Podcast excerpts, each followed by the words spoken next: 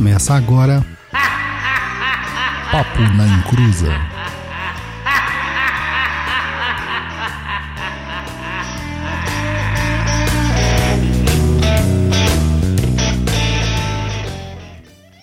Começou! Aqui é Douglas Rainho e galera, não tem problema algum. Se der merda, não se preocupe, basta colocar um bandista na descagem rápida.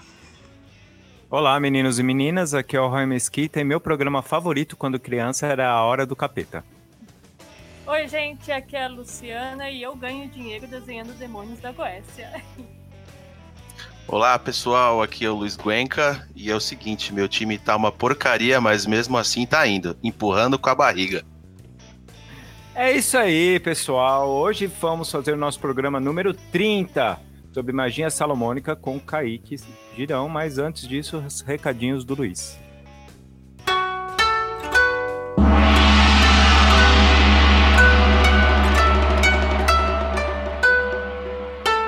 Recados do japonês, né?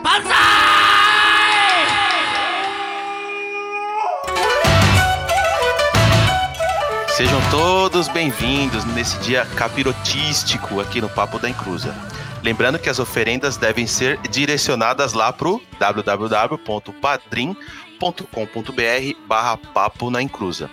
Com apenas um real, eu disse um real de oferenda, você já ajuda imensamente todo o nosso projeto de conquista mundial. Então, galera, não se façam de rogados e nos ajudem lá no Padrim. Mas se você não puder ajudar com algum valor, não se desespere, seu Encruza não virá as costas para vocês. Basta que você compartilhe nosso podcast e comente lá no nosso site, que é www.paponainclusa.com. Indique seus amigos, cachorro, papagaio, tio, enfim. Tenho certeza que seu Encruza irá ficar bem feliz com isso. É, agora vamos ler algumas mensagens recebidas nesse interlúdio do Papo na Encruza. Lembrando, se você quiser entrar em contato com a gente, basta enviar um e-mail para contato@perdido.co, tá? Não é .com não, não tem o M no final, é .co. Então a mensagem, a primeira mensagem é da Vanderleia Rodrigues. Olá, galera do Papo da Encruza. Sou iniciante nesse mundo da Umbanda. Amo a minha casa, terreiro, e compartilho das ideias da Umbanda, é a mais antigas do que o Marco Zélio Fernandino de Moraes. Gostaria de saber de vocês entendem sobre o filme Cafundó, que conta a história de João Camargo. Essa história pode ser marcada como fato histórico do nascimento da Umbanda ou é apenas uma história de alguém que se deixou levar por crenças das suas origens junto ao catolicismo. Parabéns, estou ouvindo os episódios no YouTube e estou fascinada em aprender com vocês. Obrigada.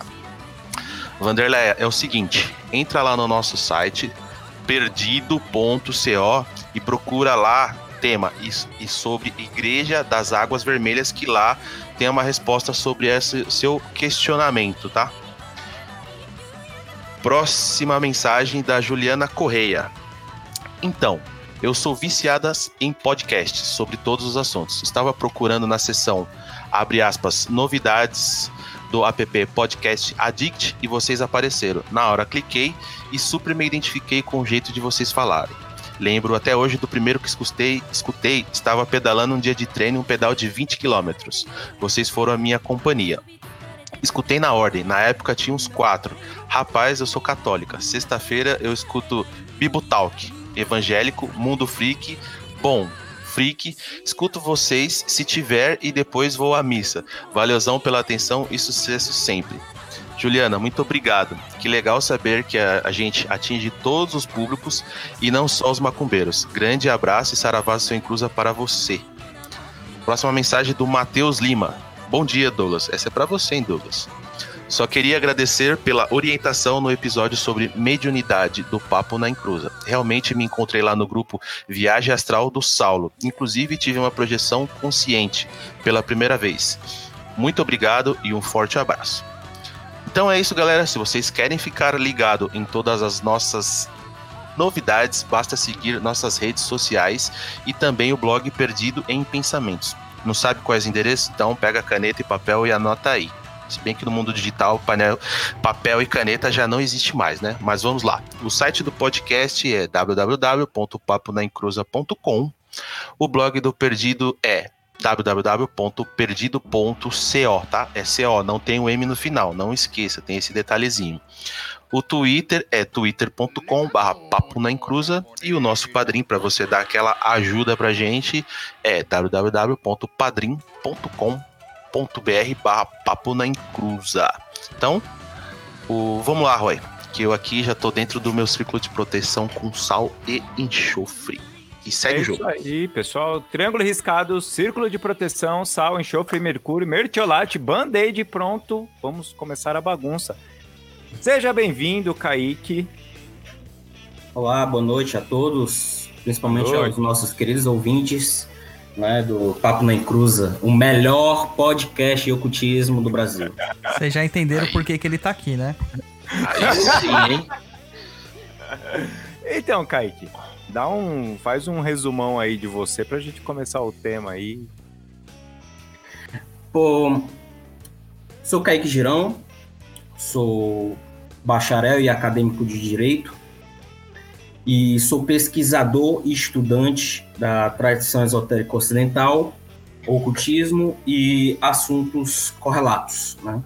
Minha principal atuação é no sentido de estudo histórico e estudo metodológico das práticas mágicas, em especial os grimórios, a tradição salomônica, a tradição greco-egípcia e as suas influências no ocultismo moderno.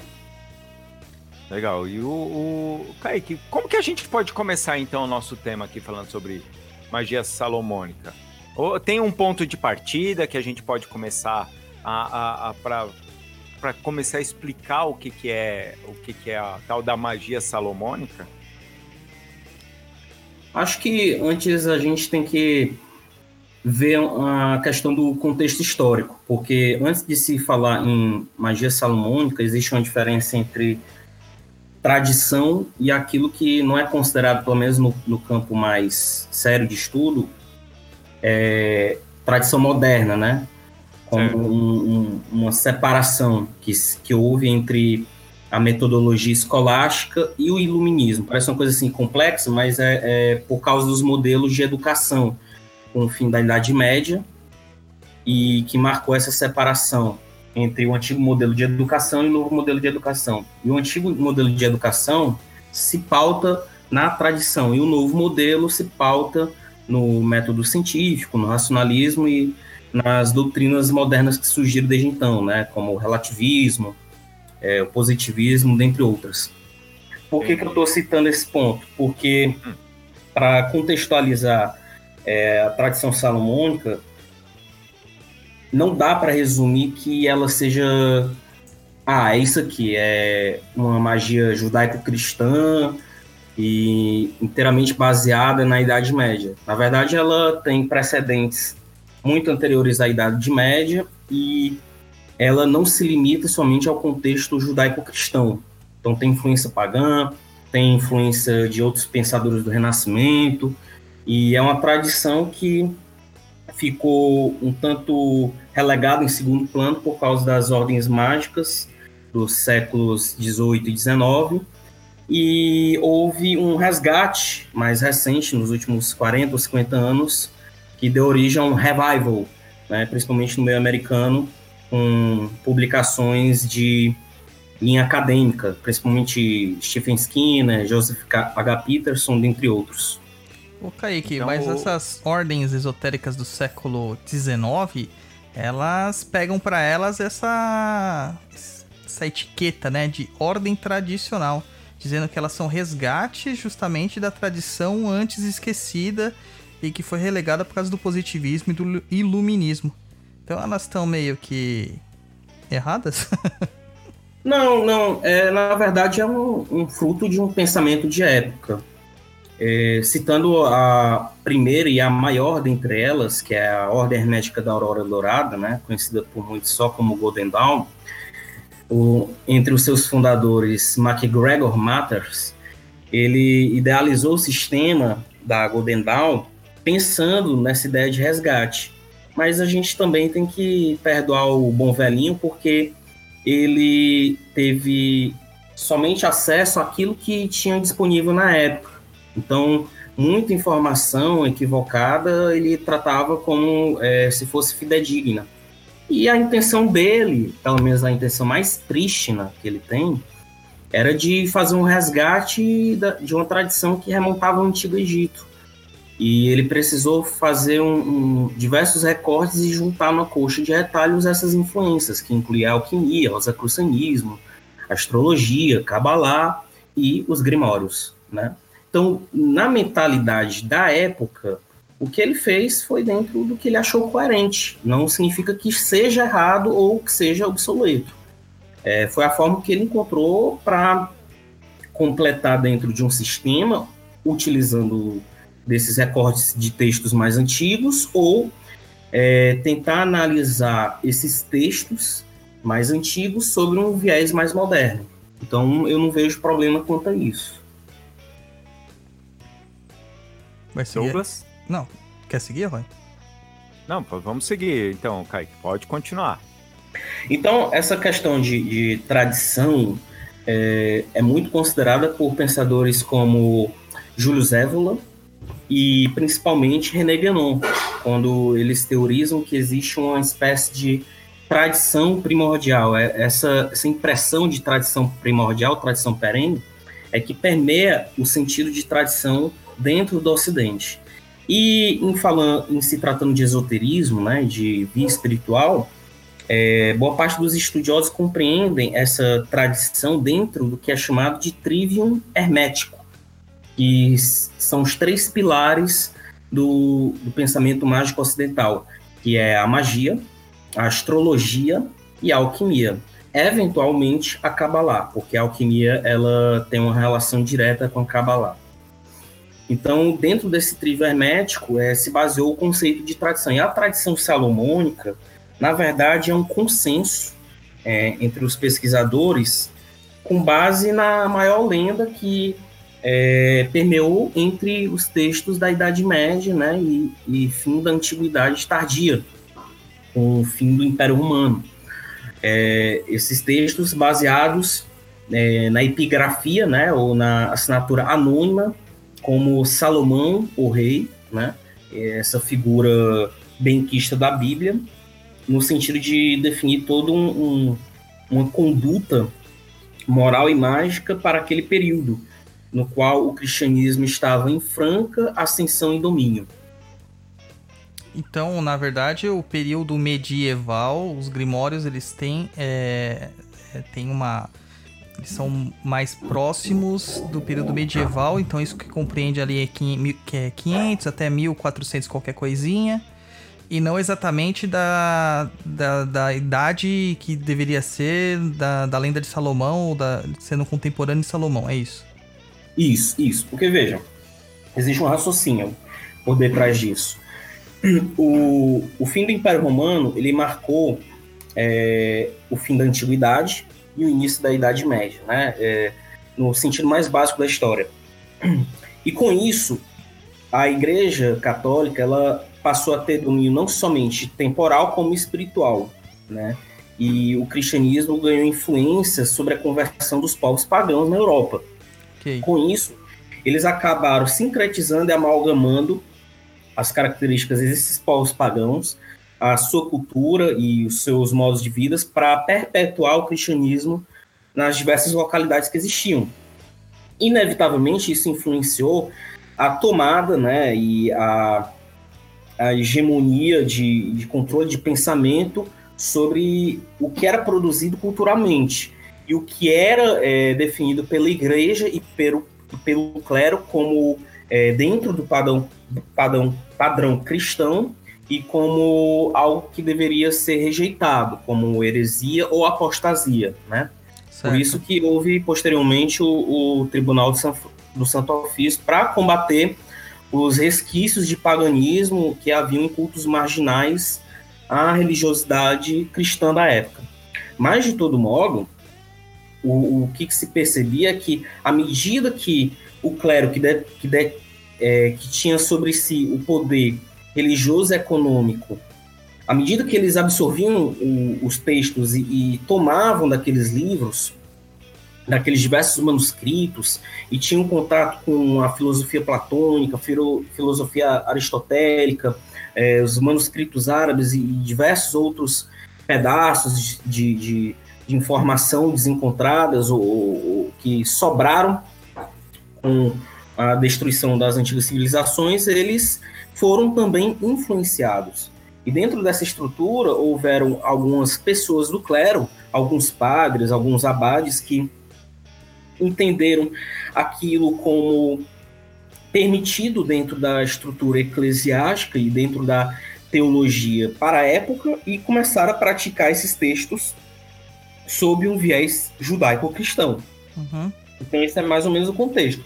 Só que você tem que entender, ainda havia um policiamento por parte do, do, do clero, principalmente por público, por público leigo, no sentido de que é, esses, essas ideias, esses conteúdos ainda eram perigosos não poderiam estar ao acesso público, né? Então, é, a Inquisição, o Santo Ofício procurava é, esses textos ou forjava para condenar inimigos políticos, de modo que, para se protegerem, alguns membros desse clero, seja ele secular ou é, é, é iniciado enquanto padre, eles se escondiam no anonimato, copiavam esses textos, perpetuavam essas cópias bem ou mal traduzidas e assinavam com pseudônimos ou alcunhas, como Alibeck, o egípcio, Salomão, mago, para é, fugir da perseguição religiosa e, sobretudo,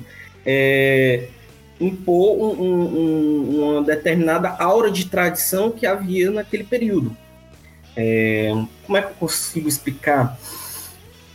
No sentido de que somente os iniciados no clero que detinham um acesso à teologia e à liturgia da igreja poderiam executar com perfeição aqueles textos. Então, certo. Vocês podem perceber em qualquer manuscrito, qualquer grimório mais simples, como as clavículas, que existem muitas recomendações que lembram é, orações, orações é, litúrgicas, é, livro das horas, é, procedimentos que lembram muito mais um procedimento litúrgico de batismo, de consagração, tudo isso foi é, influência direta do clero sobre esses textos. Ô Kaique, isso aí no caso é tipo uma adaptação? Sim, sim. São, ah. são adaptações. São adaptações. É uma Entendi, forma então, dele então... também manter as coisas ali praticando, colocando uma roupagem da igreja para não ser visto também, de certa forma. Isso, é. isso, isso. Pensem, pensem da seguinte forma: Digamos que eu seja o fulaninho, sei lá, Apolônio, um pagão da antiguidade tardia, e esteja praticando um determinado manuscrito, ou, ou fui iniciado no sacerdócio é, para o deus romano Júpiter e continue praticando aquele contexto pagão. Na hora que vinha o domínio do cristianismo, eu tinha só duas opções: ou eu me convertia, ou eu é, era, era passado a espada, né? E morria. Então, ou você sobreviver... se convertia ou se convertia, né? É. não, na verdade, a, a, verdade é que a perseguição mesmo, mais forte, mais intensa, ela ocorreu já no período mais posterior, depois da na Renascença, né? A gente tinha essas, esses resquícios, mas o banho de sangue mesmo aconteceu depois. Então acho que eles tinham até uma certa liberdade no período medieval para conseguir usar desses textos, ler os textos, alterar os textos, estudar os textos, né, principalmente. E... Sim, a liberdade havia, mas tem, é, os contextos são um pouquinho diferentes, Douglas. Porque na, da antiguidade tardia, é, o cristianismo estava em franca expansão, então ele estava ainda muito beligerante, porque a Igreja Católica adotou a estrutura de Estado romano para agir, tá entendendo? E na Renascença, os pensadores já estavam inclusos no clero e se utilizavam do hermetismo sob o argumento da prisca teologia para resgatar os valores da antiguidade, como que aceitos pelo cristianismo, na, através da figura contemporânea Moisés, que era de Hermes Trismegistus. Foi todo um argumento teológico e teleológico para tentar justificar. Mas tem, tem, uma, tem umas diferenças, umas nuances diferentes, tá entendendo? Entendi. E dentro dessa questão da, da, então essa abordagem mais tradicional então da, da magia, né, dessa tradição salomônica, salomônica, só lembrando o pessoal que chegou agora, é porque advém de Salomão, né? Teoricamente. Isso. Isso. É, o que, que o que, que é exatamente isso, Kaique? O que, que eles praticavam? Eles conversavam com anjos, demônios, espíritos, Pronto. coisa do tipo. No exemplo do nosso querido Apolônio, que foi é, convertido, né, de forma por livre e espontânea pressão, ele adotou para si o cristianismo, mas não abandonou os hábitos pagãos. Então ele já tinha contato com espíritos dos mortos, já tinha contato com divindades, e o que, que ele fez? Não, vou obedecer essa nova eh, divindade chamada Deus, Deus cristão Jesus, Cristo, né, pela sua forma grega, gra- graças à influência de Paulo de Tarso. E desse modo é ele que vai chancelar esse novo poder. Então eu vou continuar tendo conta- contato com essas divindades, que vão ser tratadas como espíritos, né, daimones, e depois demonizados pelo cristianismo, e com a chancela de Jesus. Jesus aqui vai dar o copyright, agora ele vai ba- bater a chancela e eu vou recorrer a Jesus para acessar esses espíritos. É, falando em linguagem popular, foi, é, foi isso que aconteceu. Então, então a- a- o jeito, a- eles, co- ele continuava cultuando aquilo que ele já cultuava, Isso, só que ele deu uma nova roupagem, exatamente. certo? é, a sobrevivência do paganismo é, no interior da liturgia e da teologia é, cristã católica, certo? Tá. É, tem um, um texto que eu gostaria de fazer uma breve citação chamado O Testamento de Salomão, considerado um dos primeiros textos básicos para se ter um entendimento do que é a tradição salomônica. Pode fazer. Pode falar. Fica à vontade, Kaique. Aqui a casa é tua, cara. Uhum. Eu Porque ele vou tá citar aqui o trecho 17. E quando ela veio, eu disse a ela: Diga-me, quem és tu? Mas ela disse para mim: Eu sou chamada Onoskelis, um espírito que recebeu um corpo e se esconde sobre a terra. Existe uma caverna de ouro onde eu habito, mas eu tenho muitas manifestações. E em um momento eu estrangulo os homens com laço, em outro eu rastejo sobre eles como os vermes mas meus lugares de habitação mais frequentes são os precipícios, cavernas, ravinas. Muitas vezes, entretanto, eu me uno com os homens na forma de uma mulher e, acima de todos, com os que têm pele escura, pois estes partilham minha estrela comigo, sem saber que prejudico a si mesmos, e apenas umedecem o meu apetite para mais maldades, pois eles desejam receber dinheiro em troca de adoração, mas eu dou um pouco para os que me adoram bem. Então, aqui nesse trecho, é, por esse espírito que se nomeia Onoskelis, há um, um, um- intenso espírito é, campesino né, e, e quitônico de se relacionar com a natureza, e há um- uma delimitação de assunto do qual ela atua, que é sobre a libido e sobre a influência sobre os homens, né? Se unir junto aos homens é quase no sentido sexual, quase no sentido carnal. Então, Uhum. há uma influência pagã, né? É, outras, há outros trechos em que é, os espíritos se ligam a, a constelações, como Ursa Maior, ou se unem antigos personagens da mitologia greco-romana, como as Erênias, né, as Fúrias, dentre outras, e outros personagens da mitologia e cosmologia judaica, né, como Beuzebu, já meio que é, semítico, né, do, do imaginário semítico, né, babilônico, entre outros. Então, existem resquícios de paganismo, só que o, o a, chan- a nova chancela, pelo, pelo, pela época em que os textos foram produzidos e divulgados, era a chancela de Deus ou de seu filho maior, que é Jesus Cristo. Cara, eu, acho que eu vou me arrepender de falar isso, mas eu vou ter que falar. Ai, meu Deus, lá vem. A forma como você descre- como o espírito se descreve, mano, é muito próximo a alguns Exus encantados que a gente opera na no terreiro clássico, né? Exatamente. Muito próximo, cara. Até a forma de se, de se apresentar. Então você tá Sim. querendo dizer, Douglas, que Exu é esses espíritos, então? Não, não estou querendo dizer isso. Estou Ah, querendo dizer então que tá eles têm é, uma forma de trabalho muito próxima, similar. Hum, Nesse texto em particular do Testamento de Salomão, é, narra a história de como Salomão, nos seus últimos momentos de vida, é, relatou a seu filho Roboão sobre a sabedoria divina, porque a lenda de Salomão é a seguinte: é que ele foi filho de Davi e ele poderia ter pedido muitas coisas a Deus, mas a única coisa que ele pediu com humildade foi sabedoria.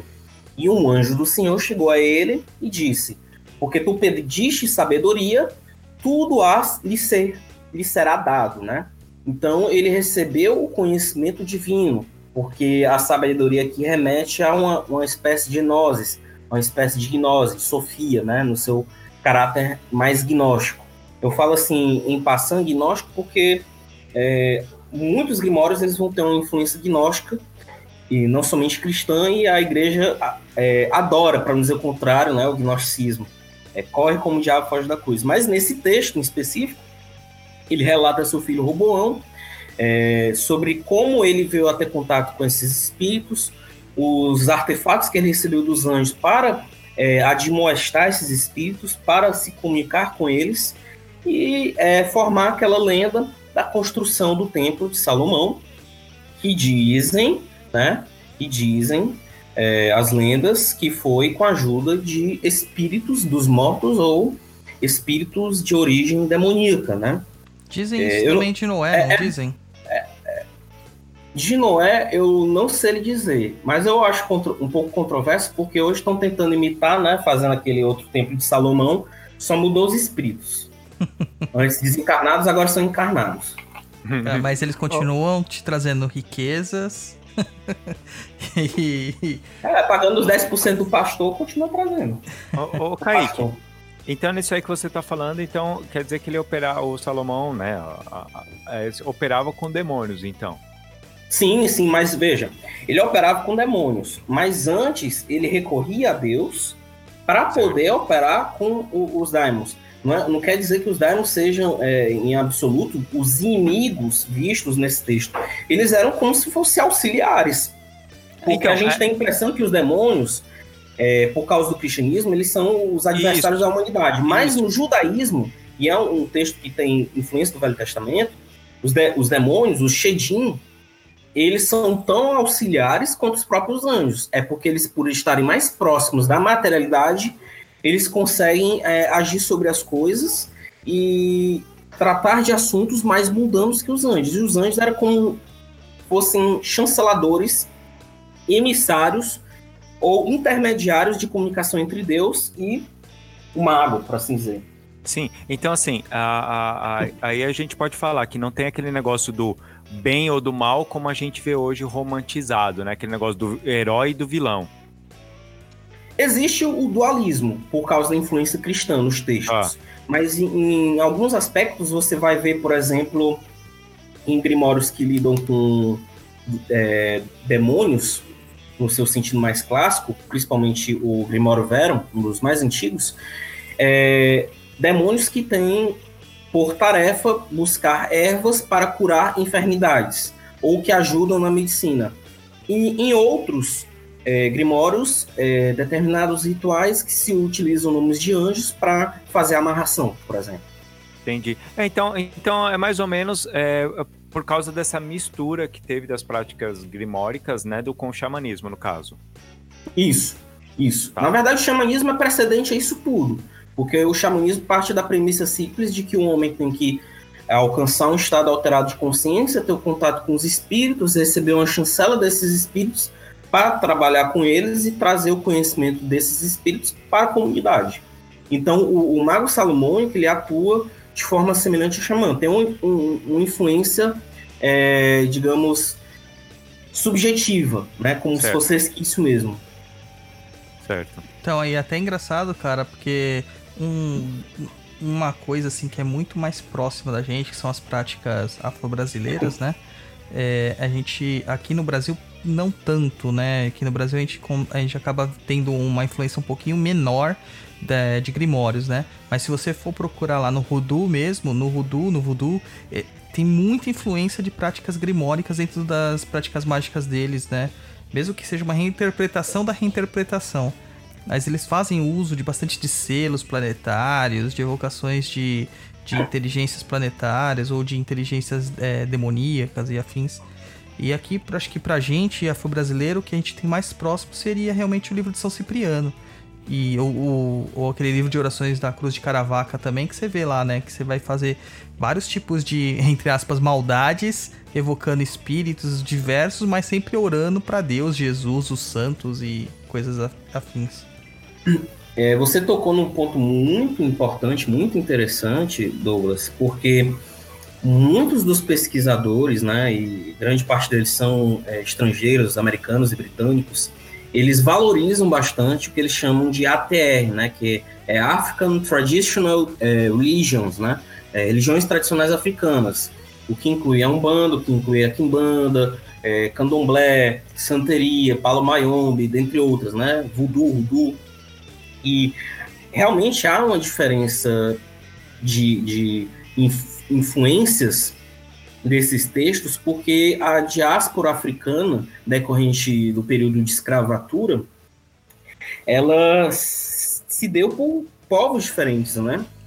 Tanto povos escravizados diferentes, como por nações diferentes, né? Então, pela nossa colonização, os textos que vieram a nos influenciar através dessa diáspora africana, e até mesmo pela influência europeia espanhola e portuguesa foram os textos de São Cipriano, né?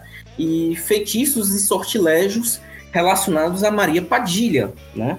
Que é uma conhecida entidade da Umbanda, mas ela já era conhecida desde a época da Inquisição. Tem toda uma lenda em torno dela. E esses textos de São Cipriano, é, desde a década de 30, 50, é, eram utilizados por alguns é, babalorixás, alguns pais santos, de forma é, velada, né, como um, um, uma técnica mais naquele cabedal né, é, de, de, práticas religiosas, né, para uhum. situações que exigiam é, um, um, ponto fora da curva, né, de aprendizado e de prática. Mas assim, quem eu até cito por bem quem pode explicar melhor esse assunto, eu, e eu peço assim, publicamente que vocês convidem, que é Humberto Maggi. Por quê? Porque ele explica melhor essas influências é, dos textos da tradição cipriânica, que é uma tradição também à parte da Salomônica, em paralelo, e da Maria Padilha, principalmente porque ele tem um estudo dele, do Humberto Maggi, com a, com a esposa dele, que é a Verônica Rivas, que é, é Maria, Maria Padilha, Queen of the Souls, né, que é a Rainha das Almas, é, não tem para português esse livro, e eles traçam todo um correlato histórico em cima dessa figura e das influências desses textos. Agora, tem outro texto que vale a pena citar, que é o texto do Aloysio Fontinelli, se eu não me engano é esse o autor, ah, chamado Exu. Exu, se eu não me engano é esse o título, em que ele traça um paralelo entre as entidades da Kimbanda, os Exus da Kimbanda e sua hierarquia, com é, os espíritos do Grimório Verum, certo? Ele, ele, ele é um dos mais antigos autores que faz esse paralelo. Quem cita muito ele também é Humberto Maggi, né, em seus estudos e pesquisas. Eu digo isso porque eu li muita coisa do Humberto, né, e eventualmente uma coisa ou outra da Verônica, e eu posso atestar com vocês que é um material de qualidade que é, pode auxiliar o público brasileiro. É, o Loiso Fontanelli ele tem uma ele coloca em cima dele uma carga muito negativa, uma carga muito errada. É, e quem faz isso, na verdade, não compreende nem o que é Exu, nem o que é Umbanda, nem o que é Kimbanda, e muito menos o que é Goécia e afins. Então a gente tem que tomar muito cuidado quando a gente vai falar de. Ah, o cara, o cara relacionou Exu com o demônio, porque ele não, ele não tá dizendo que o Exu é o demônio, mas sim que eles têm é, atributos parecidos, eles trabalham no mesmo campo de atuação, são muito isso, próximos. Isso. Né? Na verdade, até o próprio Humberto Maggi, e eu vou citar ele em algum ponto outro desse programa, ele até mesmo, em discussões públicas e privadas, ele, ele comenta muito que muito dessas influências elas são influências no sentido de tentar encontrar paralelos e hierarquizar, tá entendendo? São as primeiras tentativas, elas nem sempre são acertadas, tá entendendo? E posteriormente, com esse revival da tradição salomônica, houve um autor britânico do qual o Magi se baseou no trabalho dele, que trabalhou em cima do Grimório Vero e reconstruiu é, seus manuscritos mais antigos através da obra True Grimoire, né, o verdadeiro Grimório de Salomão, em que ele comentou eventualmente dessa ligação entre os espíritos da Goécia e os Exus e Bombogiras da Kimbanda, né, em suas diversas denominações. E a teoria que ele colocou, para não se perder em tanta especulação, é de que se tratam de dois tipos de entidades distintas e dos quais os Exus e Bombogiras são espíritos desencarnados que encontraram um determinado padrão e se transformaram né, em, em e Bombogiras. Eu estou assim citando por alto porque eu não conheço direito a terminologia, se é assim que se fala, e que obedecem hierarquicamente ao poder desses espíritos mais antigos que têm uma maior abrangência de assunto. Então era muito comum haver um, um determinado obedecimento de hierarquia a um espírito chamado Lúcifer no Primório Vero, e você encontrar um paralelo de um espírito humano que se, divinou, que se divinizou sob essa vibração e obedece às ordens desse espírito, que se encontra na Kimbanda sobre o nome de Maioral, ou Eixo Lúcifer. Né? Exato. Fui até tomar uma água, cara. é, o, o... Pode falar, Douglas. Não, não, é porque o assunto ele é realmente muito fascinante, cara. Ele é muito interessante, ele é muito profundo e as pessoas acabam fazendo é, considerações bem rasas, superficiais e acham que são entendedoras de tudo. E o estudo é muito antigo. Cara, é, é muito ano de, de, de, de, escrita, de cultura passada. E não tem como você compreender isso aí lendo um livro de um cara que escreve sobre Umbanda. É, tem... Olha, o que eu, eu, o que eu posso. Fala, fala, Luciano, desculpa. Eu tô achando isso que o Kaique falou bem interessante, Kaique, porque tem um livro de Kimbanda que eu tenho que no início ele começa com várias rezas, tem vários salmos tal, e aí ele tem essa associação da, dos Exus misturados com, com, com os demônios da Goécia. Uhum. E, e eu acho que esse que você acabou de falar agora, eu, pelo menos é uma coisa que eu simpatizo bastante, porque tem uma certa lógica, porque as pessoas elas vão compreender rápido. Ah, estão achando que o fulano é Beltrano, fica chamando os Exu de capeta. Mas eu acho que deve ter mais a ver com isso que você acabou de comentar, de de repente ele tá debaixo daquele daquele como se fosse, vai, eu vou falar de um modo bem tosco, mas é como se fosse o orixá, né, que coloca, ah, fulano tá debaixo de orixá tal, trabalha por orixá fulano. Se tô falando de uma maneira bem, uhum. bem simplista, né, mas eu acho que deve ter alguma coisa a ver, porque a Kimbanda que eu gosto segue essa ideia e eu acho que funciona e, e fica bem interessante. Se torna realmente, foi o que o Douglas acabou de falar, se torna fascinante. Porque você não fica. É um mundo muito grandão e dentro de coisas que você não pode deixar tão simples, né? Porque se você pega os livros de Kimbanda, é tudo simplificado. Talvez porque esse estudo não foi tão aprofundado. Se lessem esse tipo de coisa, iam começar a encontrar coisas bem mais interessantes, né? Na verdade, existe até um, um, um estudo aprofundado assim que está em franca expansão, é, Luciana. Só que a maioria desses, de, de, dessas informações, desses estudos, não estão acessos ao público brasileiro, porque grande parte é em inglês, né?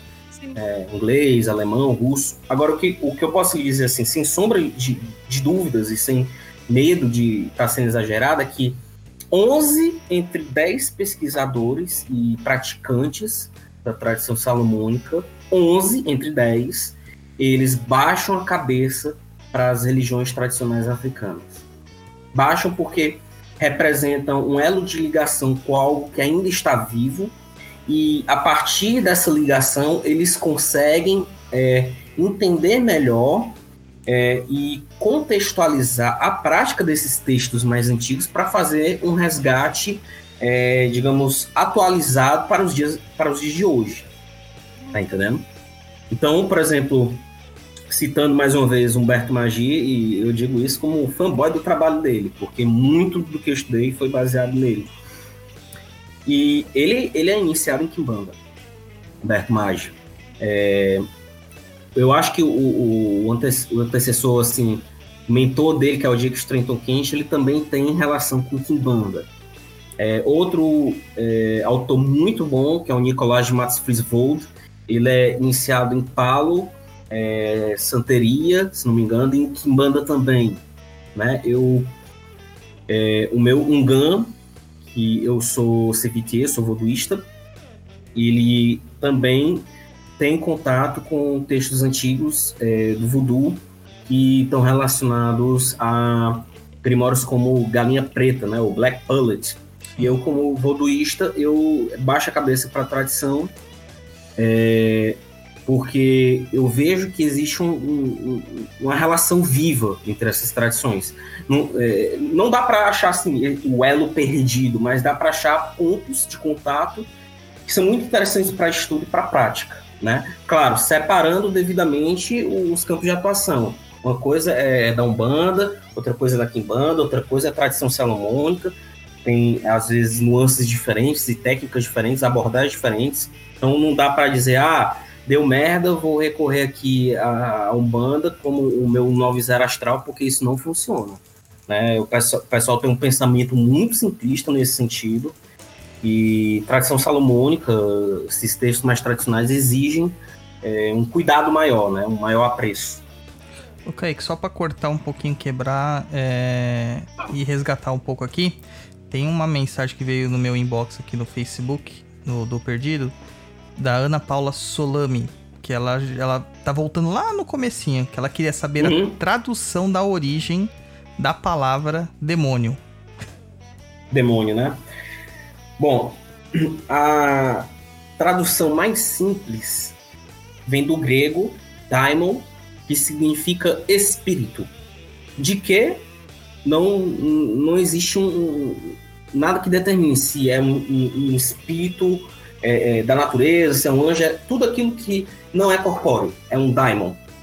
Agora, dentro do pensamento grego, né, dos antigos textos teologia, Jâmblico, Proclo, Plotino, que foram absorvidos também pelo pensamento neoplatônico, incorporados na filosofia patrística da Igreja Católica, é, o termo daimon foi demonizado para é, caber na categoria daqueles espíritos que não eram espíritos dos seres humanos desencarnados e que não eram anjos, né?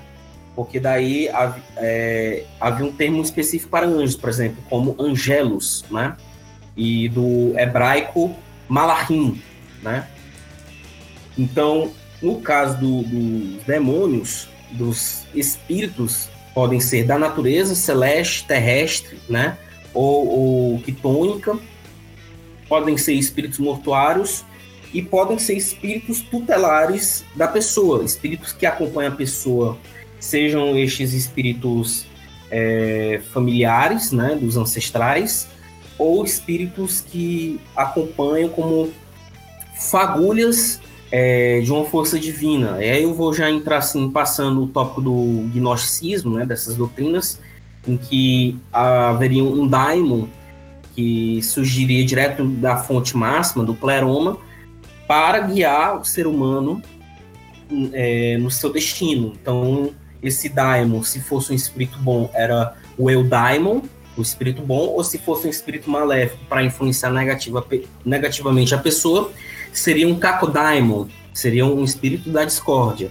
E, e haveria outros espíritos é, maiores que regeriam o destino e a alma humana, como o Agatus Daimon, e é como se fosse o espírito que intermediaria o homem, teugo e os deuses, né? Por assim dizer. Eu não sei se eu consegui é, abranger assim, não, conseguiu, o, o termo, Inclu mas... Inclusive, inclusive um deles que você comentou aí é bem parecido com o que a gente conhece hoje como anjo da guarda, né?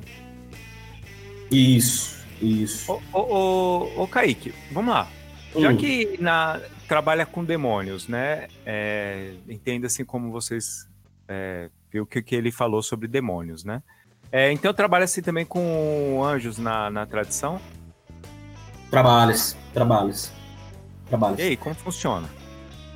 Como funciona? Bom, é, existe uma espécie de regra não escrita por parte dos praticantes, né? Certo. E, e você não pode digamos... falar que Você não pode falar? Não, regra não escrita é, é porque assim, é do bom senso, né? Aham. Bom senso.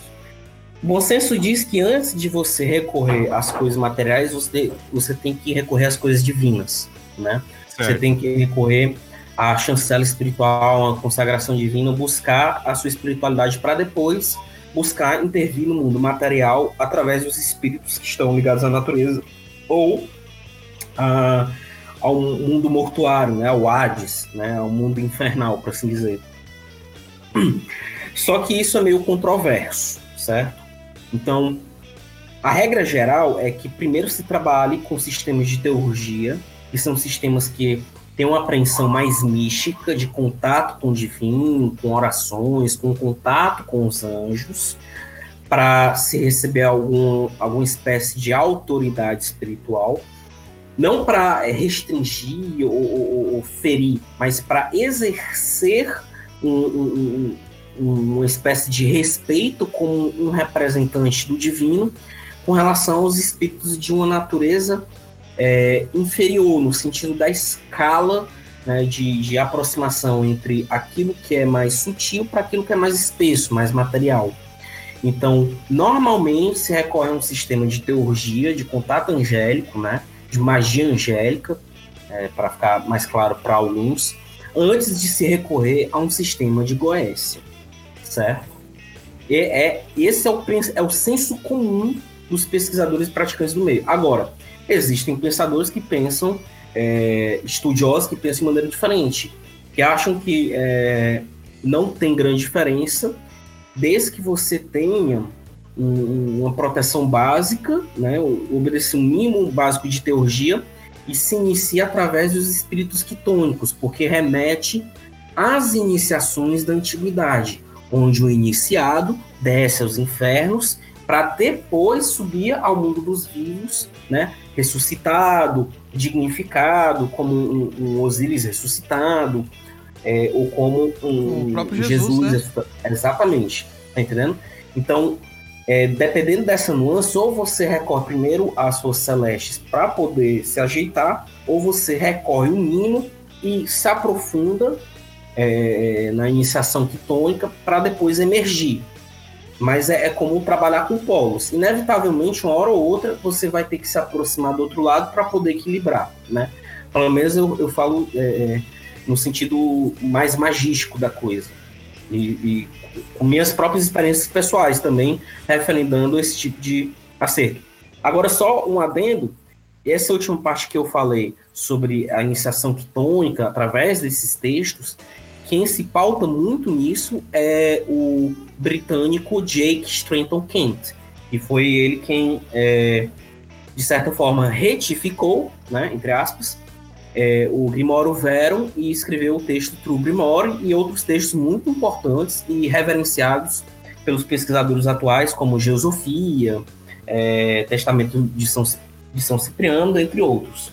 E no Geosofia ele traça é, do Argo of Magic, né, a magia de Argos, essa questão da iniciação pagã como um meio necessário para a reconstituição é, da magia da antiguidade. E pegando aí o gancho dos anjos também. Uma outra figura aí proeminente no meio da magia que trabalhava com anjos, o John Dee. É a mesma estrutura de, de evocação que eles se utilizam da tradição salomônica? Ou esses É a mesma anjos- estrutura. Mas é a mesma estrutura. as entidades são também iguais? É uma ótima pergunta. Vamos contextualizar primeiro o John Dee. Quem era o John Dee? John Dee foi um, digamos, um, maior, um dos maiores pensadores né, da, da Renascença, um dos grandes emertistas quase que tardios, que era profundamente acadêmico, tinha uma formação acadêmica e era bem quisto pela rainha britânica.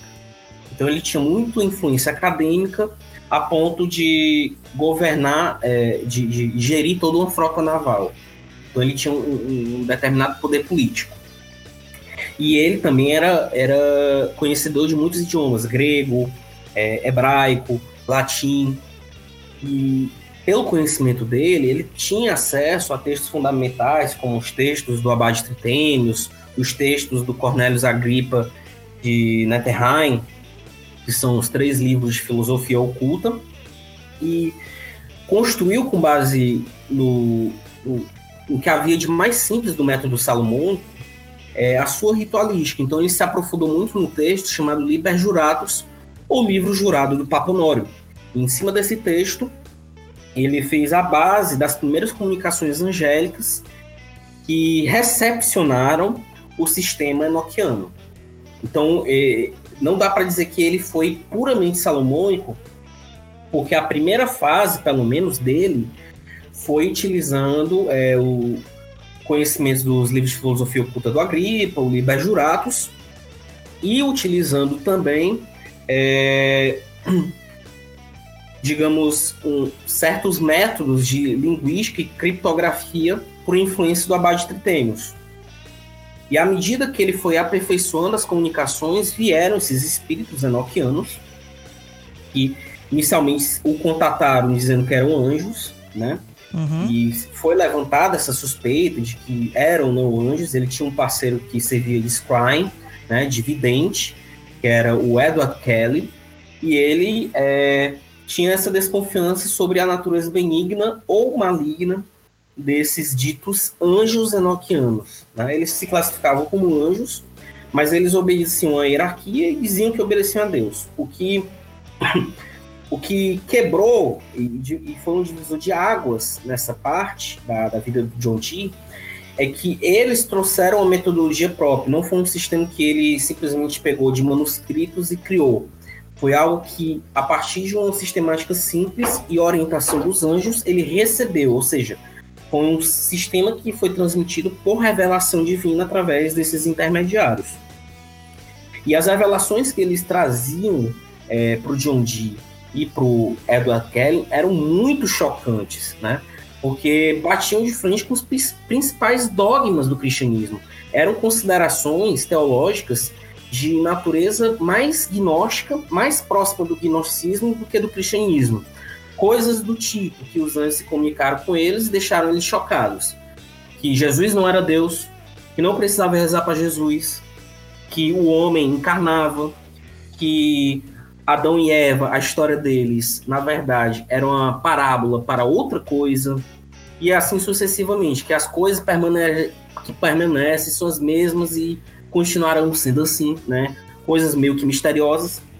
E houve eventos que foram muito singulares na vida de ambos, como o episódio da troca das esposas. Ah, surubinha básica, né? A, a surubinha básica. O único que deu, o único que deu uma, uma justificativa plausível, né, um, tem, que, espe, que especulou de uma forma coerente, é, apesar dele ter teorizado de forma totalmente errada ao longo do livro dele, foi o Donald Tyson, no livro Magia Noquiana para Iniciantes.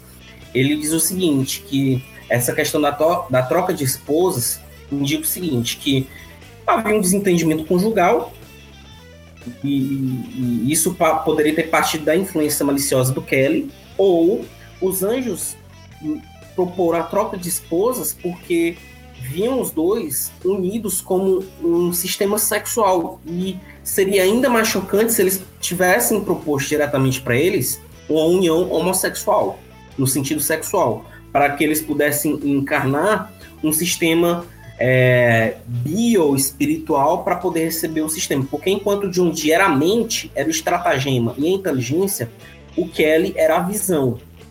Então nenhum deixava de operar bem sem o outro. E os anjos precisavam de ambos para que as comunicações seguissem de forma é, regular. Então, é, foi sugerida pelos anjos é, essa troca controversa de esposas, segundo Tyson, com esse, com esse tipo de motivo. É, Mas vai ser sempre um mistério da vida deles. É, nessa sua fala aí me, me deu um, um estalo aqui. É, você disse que os anjos precisavam dos dois por eles comporem né, uma dupla ou e a dupla formar um um ali muito significativo para os anjos se comunicarem. Que eles precisavam dos dois para continuar transmitindo as suas mensagens. É, então isso implica que não é qualquer um que pode chegar até uma invocação de, um, de uma entidade dessa, de um Enochiano, no caso? Mais ou menos, vamos lá. Para o contexto da época, é, não havia um esquema de treinamento mágico como a gente tem hoje na modernidade, que basta você seguir o livro, obedecer uma série de diretrizes como livro de receitas.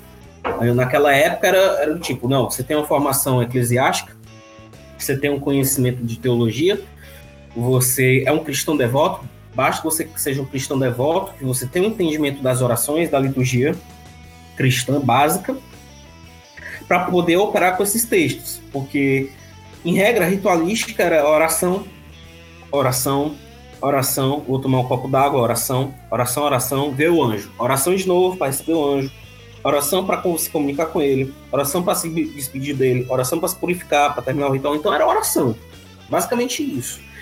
E a forma de desenvolvimento que, espiritual que eles tinham na época é diferente do que a gente hoje tem acesso, em que uma pessoa, ela, se ela quisesse desenvolver a mediunidade ou a clarividência dela, ela pudesse é, procurar um, um, um, bom terreiro de umbanda, né, ou quimbanda, para desenvolver essa capacidade, né?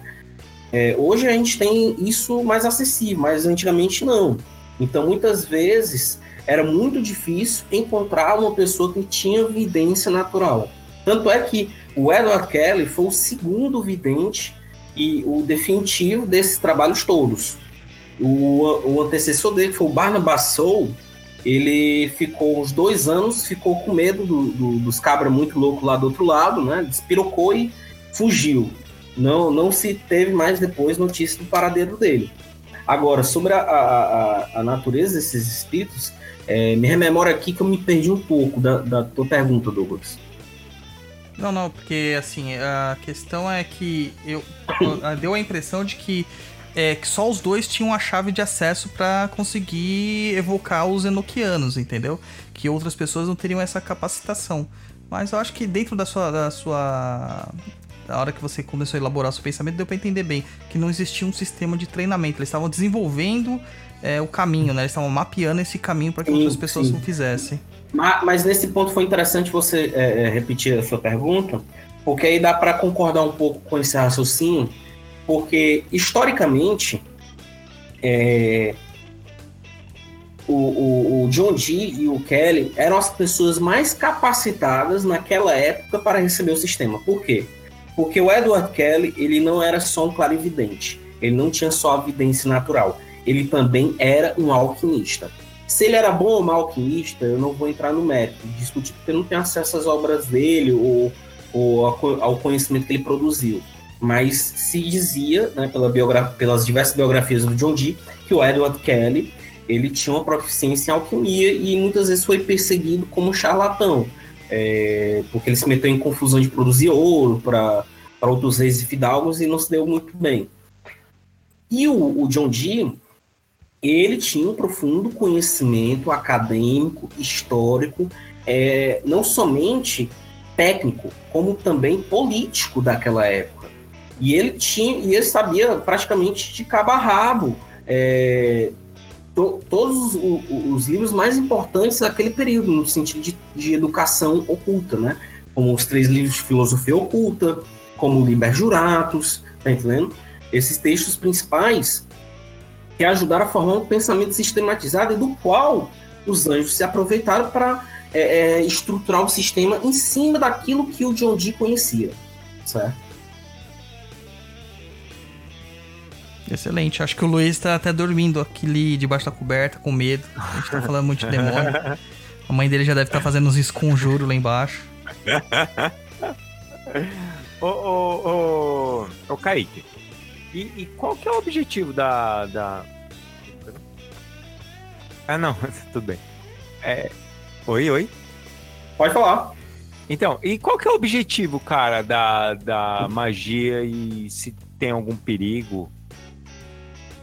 O objetivo da magia é sexo, drogas e rock and roll. é não, eu tô brincando, pessoal. O objetivo da magia, é, assim, é uma pergunta é, é que leva a gente para uma especulação é, excessiva, entende? É, não, tem, não tem como eu te responder de forma objetiva. Ah, o objetivo da magia é esse, vamos lá. Entendeu? Porque senão podia dar onde Dr. Gore o objetivo da magia é a conquista. é a conquista. tá entendendo? E, uhum. e, na verdade, o, o, pensamento do, do- de época, vai variar muito. Então, o, o objetivo, por exemplo, na magia no sistema salomônico, nos manuscritos mais antigos, ou, ou no pensamento de, de ocultistas que foram influenciados por isso, como Eliphas Leve, é que a, a magia é uma arte divina, é uma arte teúrgica, que tem por objetivo operar milagres na, na, na vida do homem, né? E elevar Certo. o homem à condição de divino, né? Aí entenda isso como você quiser, se é, Certo. é encontrar um, um- espírito tutelar, se é se unir com Deus, se é conhecer Jesus, isso não importa, é, é- fica meio subjetivo. Agora, no sentido mais prático, você vai ver textos que vão se concentrar no dia a dia, meu irmão. É, é- quer, dur- é, quer curar é, as curubas que você tem na bunda? Vamos lá, tem uma reza aqui, vamos curar isso aqui. Pegar um galinho, Entra, um- entra numa isso parte parecida popular, com. né? Isso, magia popular, um benzimento, né? Isso, isso. Porque tem, esses textos também têm influência é, de- de- dessas práticas marginais e populares, né? Campesinas Sim, sim. de origem pagã. E aí, tá, tá tudo em paz aí, Roy? Tá, tá tudo aqui. Teve, teve um que sumiu aí. O, Ah, o Luiz, cara. O Luiz Foi deve, Luiz. Deve ter feito a água benta dele lá, deve estar rezando essas horas. Ô, ô, ô, Kaique, e você Oi. tava falando assim de uma coisa mais popular? E para fazer, no caso, uma prática assim mais popular, envolve também todo aquele contexto ritualístico ou não? Dá para fazer uma coisa mais simples? Dá, dá, mas é, é, depende, meu amigo. Depende, meu cara rabetinha. O Roy já foi lá no final, cara. De vez ele fala assim, como que é a prática normalmente? Você usa lá a cintinha de leão, né? A, Ô, as rapaz, não tanguinhas. toque nesse tom. Por Não, não, agora acho não. Peraí, peraí. O que, que é esse cinto de leão aí que eu quero, que eu quero saber? Não, mas não, eu vou, eu vou. A gente entra no cinto de leão depois. Deixa eu responder essa, essa, essa sua pergunta, porque é uma, é uma Tá. pergunta imprescindível. A gente tem que compreender que os grimórios, eles são gramáticos, eles são textos que têm uma linguagem básica de comunicação. É, por exemplo, Liber Juratus, entenda é, numa metáfora, na seguinte metáfora, como um código de programação. Enquanto o, o, o Liber Juratus é C+, o, os sistema, o- os diversos manuscritos enoquianos são como é, são como como é, Cabal, como como Java, são sistemas mais complexos, certo? Então, claro, você vai se deparar com textos mais simples de prática. Então, textos populares, vou citar aqui, é, como vocês mesmos citaram, a Cruz de Caravaca. Cruz de Caravaca, eu poderia considerar um texto tradicional de prática, embora não diretamente salomônico, mas de influência é, litúrgica, qual- no qual você vai seguir determinadas orações e procedimentos para obter comunicação ou realizar determinadas mudanças ao seu redor, né? Com a finalidade de certo. trazer dinheiro, prosperidade Aham. ou saúde. Curar enfim. alguma coisa, né? Isso, Aham. isso. Então você vai ter grimórios como é, um que eu cito assim por alto, The, the Book of Treasure Spirits, né? É o, o, o livro dos espíritos dos tesouros. É um livro focado em contatar espíritos para achar tesouro, tesouro escondido. Né? É, é, Olha que legal. bem popularesco que você pode é, mexer, né? Tem outro que é, é o livro de cabala mista, que é uma mistura de cabala com é, liturgia, no qual você faz uns selos de cera e consegue chamar a presença de um anjo. É, você pega o próprio São Cipriano, que tem uma liturgia mais cristã, né? É um dos textos mais fortes e é focado em contatar é, espíritos dos mortos, né? E demônios. E você vai lidar com textos mais simples de contato angélico, como o livro para obter a visão dos espíritos presos no cristal do Abade Tritênios, que é o é, um consenso geral entre os pesquisadores como o texto mais simples de prática angélica. Então Certo. você você vai encontrar, dependendo do, do- do grau de prática, textos de nível é, introdutório, né, intermediário e avançado. Ah, legal. É, é, não, porque como você falou, né? Então cê- você sempre vê quando é uma coisa é, tradicional, alguma coisa, às vezes você acha que é sempre um- um- uma, uma magia bem, bastante coisa, assim, pra você Cerimonial, né? Você diz. Cerimonial, isso, desculpa. eu Tinha. Fugiu. É, cerimônia tem, cerimônia tem. Não é, não é porque é, é, tem coisa popular que não deixa de haver cerimônia. É porque Ah, não, sim, da- até no benzimento tem uma É, cerimônia. na Umbanda assim, tem. existe. Na Umbanda É porque- existe, sim. É porque dentro, dentro da estrutura ritualística desses textos, pela carga de influência cristã, segue-se toda um- um um- um- uma diretriz litúrgica em que o Aham. mago ele primeiro tem que se consagrar, se purificar, né, se consagrar de novo, é, preparar o local, é, conjurar a- as forças das direções, né, as forças mais telúricas, é, se proteger com o círculo, chamar os poderes divinos, depois chamar uma entidade intermediária, né, um guardião, um gatekeeper, né, como chamam Aham. os, os- os estudiosos, que vai atuar como intermediário para depois ser é, invocar uma entidade ou pedir para que esse intermediário leve sua men- mensagem até aquela entidade. E muitas vezes o intermediário não precisa ser outro espírito, pode ser um- uma divindade no sentido maior, como por exemplo é, um mago salomônico, ele ao invés de chamar Mihael, né, ou chamar Rafael para fazer uma comunicação com um determinado espírito, ele pode chamar Jesus e através do poder de Cristo é, utilizar esse poder solar como um, um foco para chamar uma entidade específica. E isso você vai ver presente em muitas orações do- do- dos grimórios. Mas eu vou por bem aqui pegar um livro chamado Techniques of Solomonic Magic, do Stephen Skinner.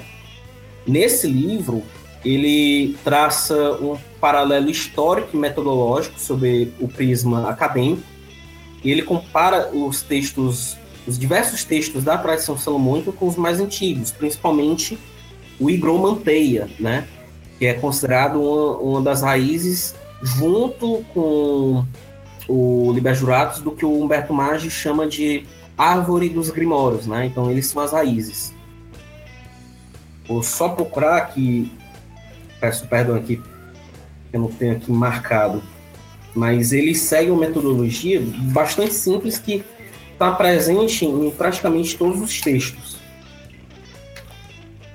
Ô, ô Kaique, rapidão. É, você havia comentado é, sobre Cabala. Essa Cabala é a Cabala que o pessoal usa hoje, que é hermética? Ou você tá falando da Cabala judaica? Não, não é a mesma cabala. Ah, é, não é a mesma cabala hermética. A cabala hermética é um fenômeno mais decorrente do período moderno, né? Século XIX. A cabala hermética, como entendemos, graças a Golden Dawn. certo. Havia uma, uma cabala hermética mais antiga por influência da cabala judaica, só que ela ainda era considerada cabala judaica. Tanto era que não era chamada de cabala hermética, ela, ela era chamada de cabala cristã, porque ela foi aprendida pelos pensadores da Renascença, como Marcelo. Fitino, é, Pico della Mirandola, é, Giordano Bruno, e foram aprendidos diretamente com é, rabinos, como Uhum. o próprio Moisés Leon, o próprio Abraham Abulafia, e eles absorveram isso para tentar justificar de forma cabalística o Novo Testamento.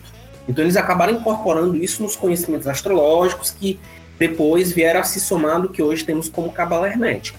Ah, É, perfeito. mu- é muito mais como um fenômeno, é, digamos assim, antropológico, entre aspas, né? Não tem um termo para citar, de desenvolvimento de, um, de uma determinada ideia ou grupo de conhecimentos do que algo que começou de forma linear, tá entendendo? Entendi. Agora sim, eu tô com um trecho do livro, é, Fala se aí, me permitir, Claro. o Mago Salomônico ele segue o seguinte procedimento, independente do Grimório. O primeiro procedimento é o invocatio, é chamar. Chamar a força divina.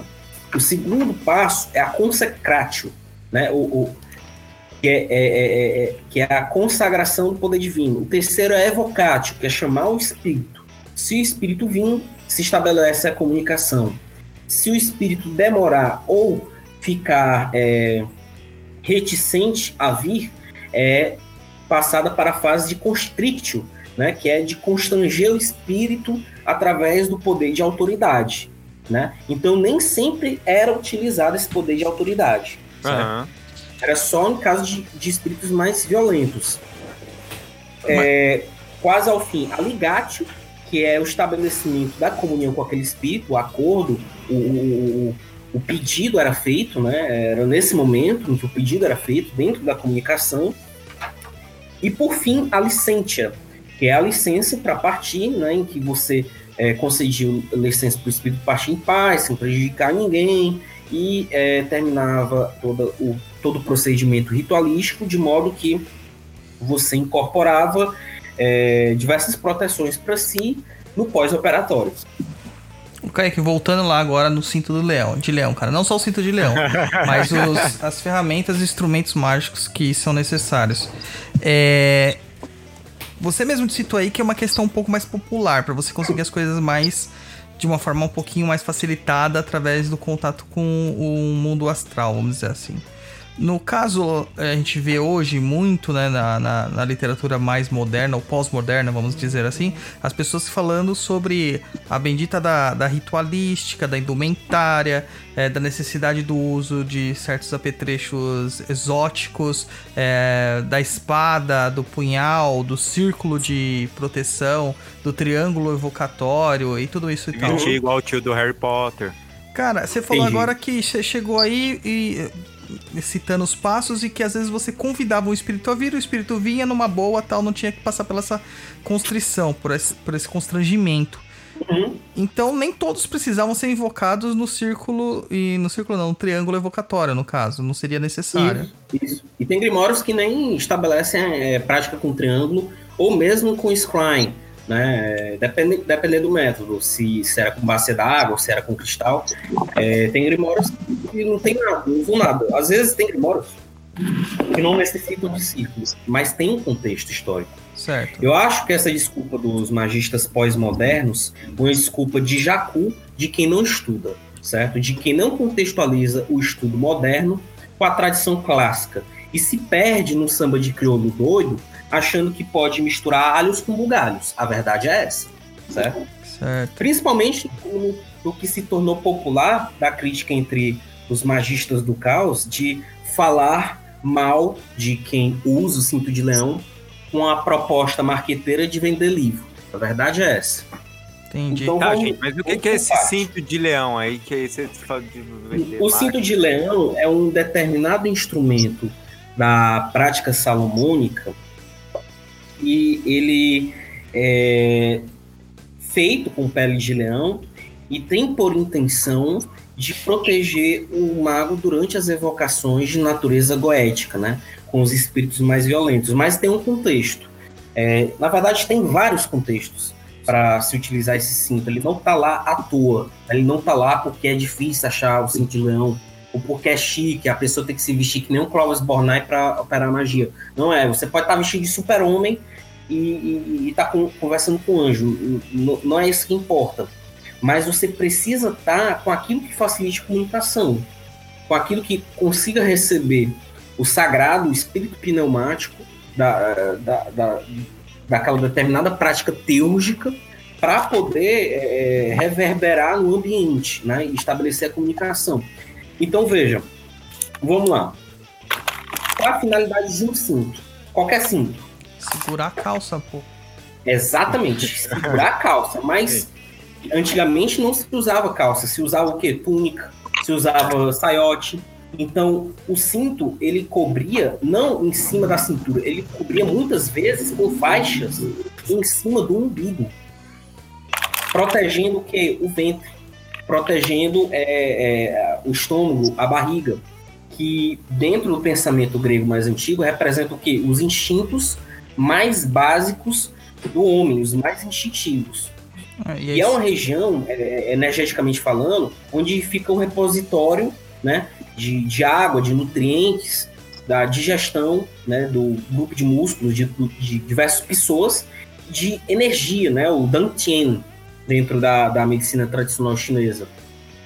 E dentro desse repositório, é, reverbera junto com a mente, porque é, é, segundo a medicina tradicional chinesa, esse repositório, é, através de seus órgãos, principalmente o, o estômago e os intestinos, eles têm uma forma semelhante à forma do, do cérebro. né? cheio de, de é, veias, carrancas, tá entendendo? Estruturado de uma forma semelhante. É, é, é, como os antigos, eles, e os antigos veem isso de forma muito semelhante, porque é pensamento e aproximação pela forma, certo? E os antigos levavam muito isso a sério. Entendi. E as faixas, elas cobriam essa região para proteger. Primeira, a primeira parte é essa. Agora, por que, que era de leão? Leão, porque é um animal selvagem. Então, há um resquício de xamanismo né, é, em se recomendar o cinto de leão. Entende? Certo. Então, o, o, o magista é, emula os passos de um xamã da antiguidade que tinha o desafio de ter contato com os espíritos selvagens e também era um caçador em uma sociedade agropastoril. Ia lá, caçava, matava o bicho, trazia para a comunidade, mas caçava aquilo em respeito à natureza e ao divino e tratava o bicho, aquele, aquela besta selvagem, como também um representante do divino, uma divindade, um espírito. Então aquele leão que era morto representava também é, não somente o, o, espírito do leão, o espírito de bestialidade, de força e de nobreza, representava também o grupo de espíritos né, é, que aquela pele representava. Então, há um, há um tom de desafio né, é, é, iniciático em se pegar o cinto de leão e, e, construir em cima do cinto uma consagração. Tanto é que você pode olhar, por exemplo, nas tarefas de Hércules, as 12 tarefas, uma delas ser é, a que o Hércules enfrenta o leão de Nemeia e o vence. E o que, que ele faz? Usa ele mata o leão e usa a cabeça como um instrumento, né? Isso. Usa a pele do leão como instrumento para se cobrir. O que, que era aquilo? Aquilo era para se amostrar, para ficar bonito para as gatinhas? Não era. Aquilo era para se consagrar, representando o iniciado, estar se consagrando com aquele poder dizendo que ele tinha a coragem de enfrentar as feras e, portanto, era digno da força delas. Digno a tal ponto que poderia receber a força delas através desse instrumento. Então, o cinto de leão servia disso. Só que, veja, o cinto de leão está é, descrito nas clavículas de Salomão.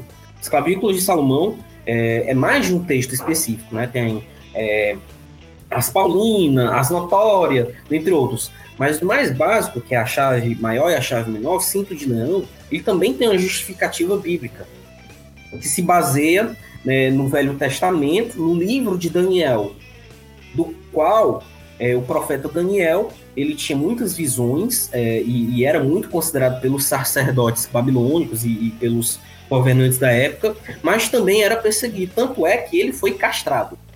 Ele sofreu tortura. Então, imagine um homem que perdeu a própria virilidade, literalmente. Foi castrado, foi humilhado, perseguido e é, num dos seus momentos de maior tensão e maior terror, no qual era desafiado não somente pelo governante é, daquela região, como também pela casta de sacerdotes a provar que o poder do Deus de Israel era forte. Ele foi submetido a uma tortura e jogado entre os leões, numa cova, né? É, vamos aqui botar a trilha sonora do Renato Russo, né? Daniel na Cova dos Leões, por favor. que agora foi o momento mais emocionante. No dia seguinte, descobre que o Daniel está vivendo a Silva e os leões estão mansos, né? O que é contraditório, porque arrancaram a virilidade dele e deixaram ele com as bestas. Mas o poder de Deus, de Hashem, do divino, foi tão forte que o consagrou e deu a ele o domínio sobre as bestas. Então, o mago salomônico quando ele está vestindo o cinto de leão, ele está se consagrando no sentido iniciático, no sentido xamânico, no sentido bíblico e no sentido instrumental, para quando é, é, quando vir a travar contato com entidades mais arredias, com entidades que realmente não queiram contato ou que tentem enganá-lo, que tentem ameaçar a vida dele, ele possa exercer não somente autoridade, como também ameaça. Porque, e aqui eu vou fazer uma citação do Brian Ashen, ele é um famoso magista purista americano, trabalha com o sistema salomônico. E eu achei o raciocínio dele muito coerente, do qual, quando um magista, de forma direta ou indireta, adquire o cinto de leão, ele compactua com a morte daquele ser vivo. E é um recado para os espíritos. Quando os espíritos olham um mago como o, o, a, o frater Ashen Hassan, que é o Brian Gardner, eles vão pensar duas vezes em fazer uma maldade com ele. Por quê? Porque ele compactuou com a morte de um ser vivo. Ou seja, ele não tem clemência. Ele não perdoa e usando de forma justa a força, ele é capaz de constranger um espírito. Então aí há uma, uma, intercambialidade entre autoridades, mas de uma forma diplomática. É como uma espécie de diplomacia de guerra, certo? Num cessar-fogo. É, é, não, não, sei se cabe bem essa analogia, mas é, é, mais ou menos isso que eu imagino. Ah, não, funciona bem sim. Oh, oh, oh, mas tem um, tem, um, tem um gatilho que, que é, destrói é, o, o, argumento do. Desculpa te interromper, só para concluir. É, tem, um, tem um gatilho que destrói o argumento dos magistas pós-modernos, dizendo: ah, mas. E no ambiente que não tiver mais cinco de leão? Ou é muito difícil arranjar? Ou, ah, eu amo os animais, eu quero protegê-los, não vou compactuar com a morte dos bichinhos, né, tadinho? Não, tudo bem, não compactue. Mas isso não significa que você não possa adaptar então, o cinto de leão não precisa ser necessariamente literal, mas ele precisa ser circunstancial com as consagrações, porque toda consagração de instrumento vai depender do intermédio do poder divino e de uma entidade intermediária.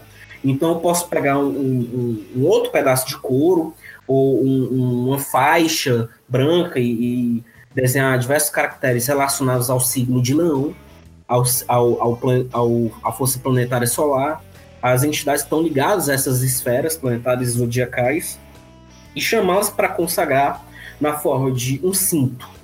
Ou se eu quiser, eu posso consagrar na forma de uma estola ou uma faixa que passa atravessando o peito. Por quê? Porque leão é regido pelo sol e leão rege o tórax e, o, e o, o sei, os, os seios e também o coração. Então, você botando uma faixa também do lado, atravessando como estola, você também está se consagrando ao poder divino com coragem. Então é uma outra adaptação que é possível. Tudo isso contextualizando com estudo. Sim, sim. Tá entendendo? Claro. Não, legal, legal essa ideia. Ah, tem uma pergunta aqui da, do ouvinte. Uhum. É, é, uma pergunta da Brenda Marques, eu acho que vai ser até pertinente. Ela perguntou que como que funciona essa conversa que tem com os espíritos, né? Porque ela tá achando complicado, né? Você vê o espírito, ele, sei lá, ele conversa no seu ouvidinho, como que é? Telepaticamente. Deixa, é, depois, depois de muito incensar, né? Você quase morrer de, de, de incenso no nariz. Tinha aquela voz. Oi, eu sou o Dolinho, seu amiguinho. não, não, eu não acho que funciona. Eu pessoal. acho que hoje tem aplicativo, cara. Deve ter o Tinder da Goécia, entendeu? Você dá match. É, é, que nem aqueles antigos sites, né? Acenda a vela virtual pro seu Daimon, pela graça recebida. é. Qual é a diferença disso para um santo católico? No, é, eu acho graça, né? Mas assim, respondendo a, a pergunta dela, a, vai depender muito da, da capacidade que a pessoa tiver, certo? É, eu, eu, como pessoa realista, e a, pela forma como eu já pratiquei, por exemplo, na genoquiana, eu me pauto tanto na tradição clássica, que saiu um mínimo de ritualística que tem essa estrutura básica da qual citei, né, apresentado pelo Esquina, como também me pauto no treinamento é, magístico mais moderno. Não acho prejudicial, desde que seja com foco no desenvolvimento das capacidades é, de clarividência e, e dependendo da mediunidade da pessoa, ela vai poder ou enxergar melhor, né, ou estabelecer é, um comunicação é, ouvindo o espírito. Mas muitas vezes essa clara audiência não é literal, não é tipo uma voz assombrosa, nós estamos aqui, não. Às vezes não é isso. Pode ocorrer? Pode. Mas o que mais ocorre é ser uma comunicação no nível mais básico, é, a nível telepático, certo? Então, acaba sendo é, muito próximo, né? É, se não a mesma coisa, equivalente à capacidade mediúnica né, de comunicação com caboclo, com espírito de umbanda ou quimbanda, assim, com suas com, com devido respeito às diferenças, né? Não, não, sim, mas, mas é legal, porque assim, é, foi o que você falou. Normalmente, né, a, a pessoa, na hora que ela fala assim, ah, comunicação, vai achar que vai aparecer o anjo lá, te dar uma espadada, sei lá, enfiar uma espada no seu rabo, sei lá, qualquer Não, coisa assim. Então, muitas, vezes, muitas vezes ocorrem coisas inusitadas, cara. Nunca é como a Sim, gente pode- imagina, tá entendendo? É É, o que for mais fácil pra eles, tá entendendo? Então veja E- bem. Pô, vai, não, o que, eu, o que eu digo mais é, é- é, às vezes a pessoa ela não tem uma medi- mediunidade forte, alguma coisa assim, mas vem aquela, aquela telepaticamente, mas ela acha que é ela pensando. Sim, vem a intuição. Olha, eu, eu, eu só vim a entender melhor como é que funciona depois de mais de um ano. E eu digo isso porque eu não frequento mais termo de Umbanda. Eu fui médium É. de termo de Umbanda tradicional aqui na minha cidade por mais de um ano. E isso me ajudou muito a, a en- entender como intermediar essa comunicação. E as entidades mesmo diziam, ó, se acostume com isso, porque essa é a forma de você aprender a escutar. Podem haver formas melhores, mas isso vai ser com depois do teu desenvolvimento e iniciação. Ok. Não te apressa. O famoso, eh, por enquanto, é o que tem. Por enquanto é o que tem. Os espíritos vão pelo mais fácil. Não tem- eles não têm. é, eles são muito objetivos, né? Quanto a isso. Sim. Legal. Ô, Kaique, tem mais alguma coisa que você acha que ficou faltando pra. pra... Só mais uns 555 livros. É, sim, e se você acha que ficou faltando alguma coisa tal, porque a gente pode passar já pra, pra pergunta do- dos ouvintes, né? Pode passar para pergunta dos ouvintes. Eu acho que Então vamos lá. a gente trata o básico, né? Então vou, Beleza. eu vou fazer as perguntas porque o Luiz teve um problema na conexão dele e ele caiu. É, As influências goéticas. deve ter sido a influência da mãe dele rezando lá embaixo, cara. Foi influências divinas, então. É. Vamos lá, primeira pergunta do José Lucas da Silva, o Gelo. É, eu acho que a gente não deveria ler perguntas de comunistas, mas vamos lá. Que isso, Douglas? Que feio, cara. Desculpa, Gelo. Ah, o hebraico é a língua tradicional para a liturgia ritual. Variações desta língua, usar o latim ou o português mesmo, apresenta resultados qualitativamente diferentes? Olha, em tese não, certo? Em tese não. Agora, vai depender também da, do grau de afinidade eh, do praticante. Ele pode fazer uma liturgia toda em português? Pode. Pode fazer toda em latim? Pode. Tá entendendo? Pode fazer em hebraico? Pode. Perfeitamente. O espírito não vai deixar de se comunicar eh, por questões idiomáticas, né? Mas, assim, em termos de de corrente espiritual, de egrégora, né, digamos assim, é, existe circunstâncias culturais. Então, se você contata pelo utilizando muito hebraico, né, você vibra nesse padrão. Uma vez eu perguntei um, um, um espírito enoquiano, um senhor, é, se havia diferença entre os anjos enoquianos e os, as, de- as demais entidades, né? é, de outros sistemas grimóricos, principalmente judaico-cristão, né? Ele disse, não, a diferença é o seguinte, que eles são judaico-cristãos e a gente é outra coisa. O que separou é o idioma utilizado. Então, é, é mais fácil acessar a entidade por aquele idioma raiz, né? Não somente o, o- o hebraico, também o, quanto mais próximo do, do- do semítico, melhor. Porque dá uma carga maior de ancestralidade. Mas isso não é primordial. Muitas vezes isso é só é, pompa, pompa exagerada e às vezes o, o espírito até observa, né, de forma bem carinhosa que o magista ele tá de frescura. Beleza. Afinal de contas, né, os espíritos ali não são bobos, né? Não, não. A a gente tem mania de achar, né? Falar assim, ah, é demoninho, ah, é chuzinho, é espírito negativo, é espírito inferior. E a gente considera que espírito inferior como sendo ignorante. Mal sabe a gente. É.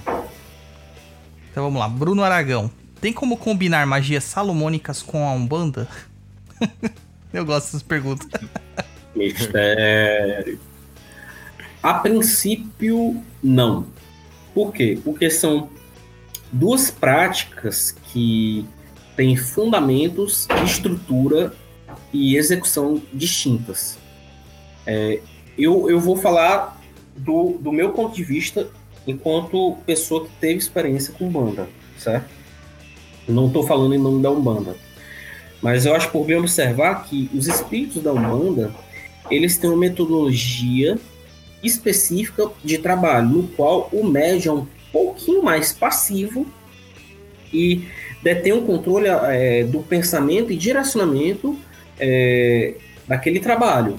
Mas em grande parte quem move o trabalho, no, no sentido mais é, espiritual do trabalho, o sentido mais sutil, é a entidade. O médium, né, na Umbanda, ele atua como um, um farol, um, uma pilha energética, né, no bom sentido, né, como uma espécie de uma espécie de pilha voltaica, né, do qual a entidade se aproxima e faz o aporte o plano físico.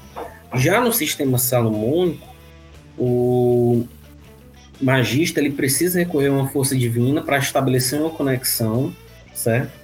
É, mas é mais difícil porque na Umbanda existe uma consagração, por ser uma religião, uma consagração religiosa, e torna, pela egrégora comunitária, mais fácil se intermediar do que um mago salomônico, do que uma pessoa que está praticando um grimório. Então tem essas diferenças, certo? De nuance e de prática, porque você vai seguir objetivos que não, não são os mesmos objetivos das entidades de Umbanda. Às vezes a entidade de Umbanda está focada que você, tudo bem, eu quero prosperidade, a gente vai te ajudar, mas você tem que se preocupar com o seu desenvolvimento espiritual, tem que progredir, tem que é, obedecer um, um, uma cartilha, uma, uma série de diretrizes que são pertinentes ao dogma religioso, e que está dentro das regras do terreiro. E no sistema salomônico, a coisa fica mais assim. É, eu tenho que obedecer, no mínimo, a uma ética, é, me consagrar para Deus ou para alguma entidade demoníaca, e a questão moral fica subjetiva. Então, eu posso utilizar uma prática salomônica para fazer o mal com muito maior facilidade do que trabalhar no contexto de umbanda, que tem a, a sua doutrinação, tem a sua moral, e exige por parte dos seus praticantes uma conduta, né? Eles sigam um código de conduta. Na, na tradição salomônica existe esse código de conduta, mas ele acaba ficando um pouco subjetivo é, conforme as circunstâncias daquele magista. Muito bom. Douglas? É Érica Cassundé. Vamos lá. Ela diz que nem sabe por onde começar. Então vamos, vamos começar pelo começo. Existem casos específicos para o uso desse tipo de magia? Hum, vamos lá. É... O sentido de evocar a entidade, por exemplo, ainda comparando com a pergunta anterior, se eu chamo um caboclo ou se eu chamo um anjo, em tese obedece a estrutura que eu chamo e recebo comunicação. Agora, digamos assim, que um trabalho com caboclo, ele pode ser mais rápido, né, na atuação no mundo mundano do que com anjo, porque o anjo, por exemplo, eu vou utilizar uma carga teúrgica, é um trabalho mais demorado, porque o anjo é mais sutil, ele está é, imerso nas forças celestes, ele vai trabalhar. Primeiro, a, a princípio, ele, ele tá já ocupado com os assuntos pessoais dele, acredite se quiser, o espírito também tem o que fazer, então ele está lá cuidando, digamos, seja para prosperidade. Eu quero falar com o Tzadkiel. O ele está fazendo uma coisa muito importante, do tipo proteger a órbita de Júpiter, né? Digamos, seja o papel metafísico dele. E ele está é, é, muito ocupado com isso e vai deixar de prestar atenção no planetinha Júpiter para ouvir aquele indivíduo que está chamando ele exaustivamente e perguntar o que é, o que é que você deseja. Não, eu quero ajuda, tal, tudo bem, eu vou resolver aqui os meus assuntos e vou te ajudar. Então, uma força planetária, como a, a representada por Zadkiel, né, planeta Júpiter, representa a estrutura física do, do empresa, Júpiter. E o anjo como uma espécie de CEO, né, de diretor daquela empresa. Se você chama um espírito planetário, uma inteligência planetária, é como se você estivesse chamando um capataz daquela empresa ou um primeiro subordinado para tratar daquele assunto. Então há uma certa hierarquização.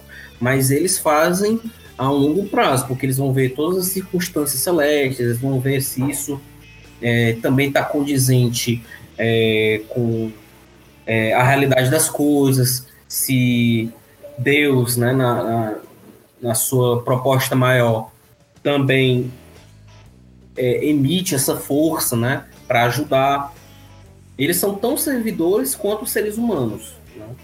Então, é, até um, uma admoestação que eu recebi de um espírito enoquiano que, que diz o seguinte: ó, nós, nós não somos seus escravos, nós não fazemos a torto e direito o, o que você desejar, nós somos tão servidores quanto você. O fato de você servir a Deus como nós servimos é que permite que a gente possa te ajudar. Então aí há uma, uma, uma certa intercambialidade de, de, propósitos, né? E, e, há um trabalho um tempo maior. Com o caboclo, com certeza pode também haver um trabalho com um tempo maior, mas ele vai seguir uma diretriz mais próxima da realidade mundana, por, principalmente porque a natureza desses espíritos são de seres humanos desencarnados, que estão sendo divinizados e seguindo uma hierarquia de evolução espiritual distinta. E os anjos já são forças próprias na natureza, né? como se fosse códigos-fonte da criação. O Kaique, você falou que o anjo enoquiano fala em Deus, se Deus permite, Deus, aquilo. É, ele fala exatamente com esses termos, o Deus, o Deus inefável, é isso mesmo? Olha, vai, vai depender da comunicação. Às vezes é, é conforme a comunicação. E conforme ele utiliza do teu cérebro para emitir dentro da, da tua linguagem, né, do teu jargão, as palavras necessárias para te trazer um ensinamento. Certo? É, ele acaba utilizando teu cérebro como um quebra-cabeça para é, destrinchar uma charada ou, ou desbloquear um, um, determinado poder, né, ou concessão de conhecimento. No caso, às vezes não é nem exatamente isso, mas ele usa desse arquétipo. Não, não, muito pelo contrário. Né? Muito pelo contrário. É, é, algo, é algo mais orgânico e mais pessoal também. Certo? Tem, existe um protocolo, porque é, é uma comunicação diplomática, você, enquanto magista, está atuando como um diplomata espiritual, né? Porque você está com a túnica, com cajado, com instrumentos que muitas vezes remetem à antiguidade. Então você está se comunicando numa audiência especial com força superior. Eu entendo dessa maneira, como se você estivesse recorrendo como advogado ao poder judiciário. Né? Tem todo o protocolo básico de uma petição, mas é, existe depois das primeiras comunicações uma forma mais pessoal, da qual você depois pode abrir um pouco mão da ritualística, né, depender do momento, e no qual a entidade se aproxima, rola o feedback e ela faz, tá entendendo? Agora, no caso dos enoquianos em específico, rola esse tipo de approach porque é, depende também da forma como o, o, o, o, magista ele se aproxima do sistema, independente dele qual for, para ter a comunicação. Eu me aproximei com um objetivo de somente sentir as energias e entender é, como é que elas funcionavam e atuavam na, na, na, vida física, né? No, no, mundo físico, no mundo material. E eu me surpreendi com o fato de que espontaneamente algumas entidades se manifestavam sem eu ter chamado diretamente para se comunicar e estabelecer o feedback. Isso pode acontecer. Legal. Tá entendendo? Mas a, essa questão de linguagem é muito importante. E às vezes a pessoa não percebe, acha que é coisa da mente dela. É, já vi situações pitorescas do tipo. Um exemplo de um discípulo de um antigo instrutor meu, ele foi evocar um, um anjo enoquiano para pedir uma coisa em relação à prosperidade. Só que os meios que ele estava pedindo eram meios inadequados. A entidade disse: Ó, oh, não tem como você produzir é, é, roseira a partir de mamão. Se você planta mamão, meu amigo, você vai produzir mamão. Você não vai produzir roseira. Então, vai depender também do nível de, de, de, consciência e desenvolvimento intelectual daquela pessoa. O tipo de feedback que ela vai ter também. Por isso que é importante estudar, negado, viu? É. Vamos lá. É, a outra pergunta do Mário Calderaro Neto, você já até que respondeu, então você até pode ser mais sucinto, mas só para frisar para quem tá pegando aí. Uhum. É, e o Mário é nosso padrinho, então ele tem prerrogativa. É, pelo, pelo que acho, esse tipo de magia ritualística é muito complexa e existem elementos difíceis de se achar e de se executar. Sendo assim, pergunto: existem maneiras não tradicionais para se alcançar resultados mágicos, visto que tudo está em evolução e os valores e conceitos da época em que essas magias foram propostas já não se aplicam hoje? E talvez as práticas mágicas tenham que se adaptar? Uma ótima pergunta, da qual todo pesquisador e praticante sério não pode se eximir de responder, né? Eu não sou um magista purista, eu falo do meu ponto de vista, né, sobretudo.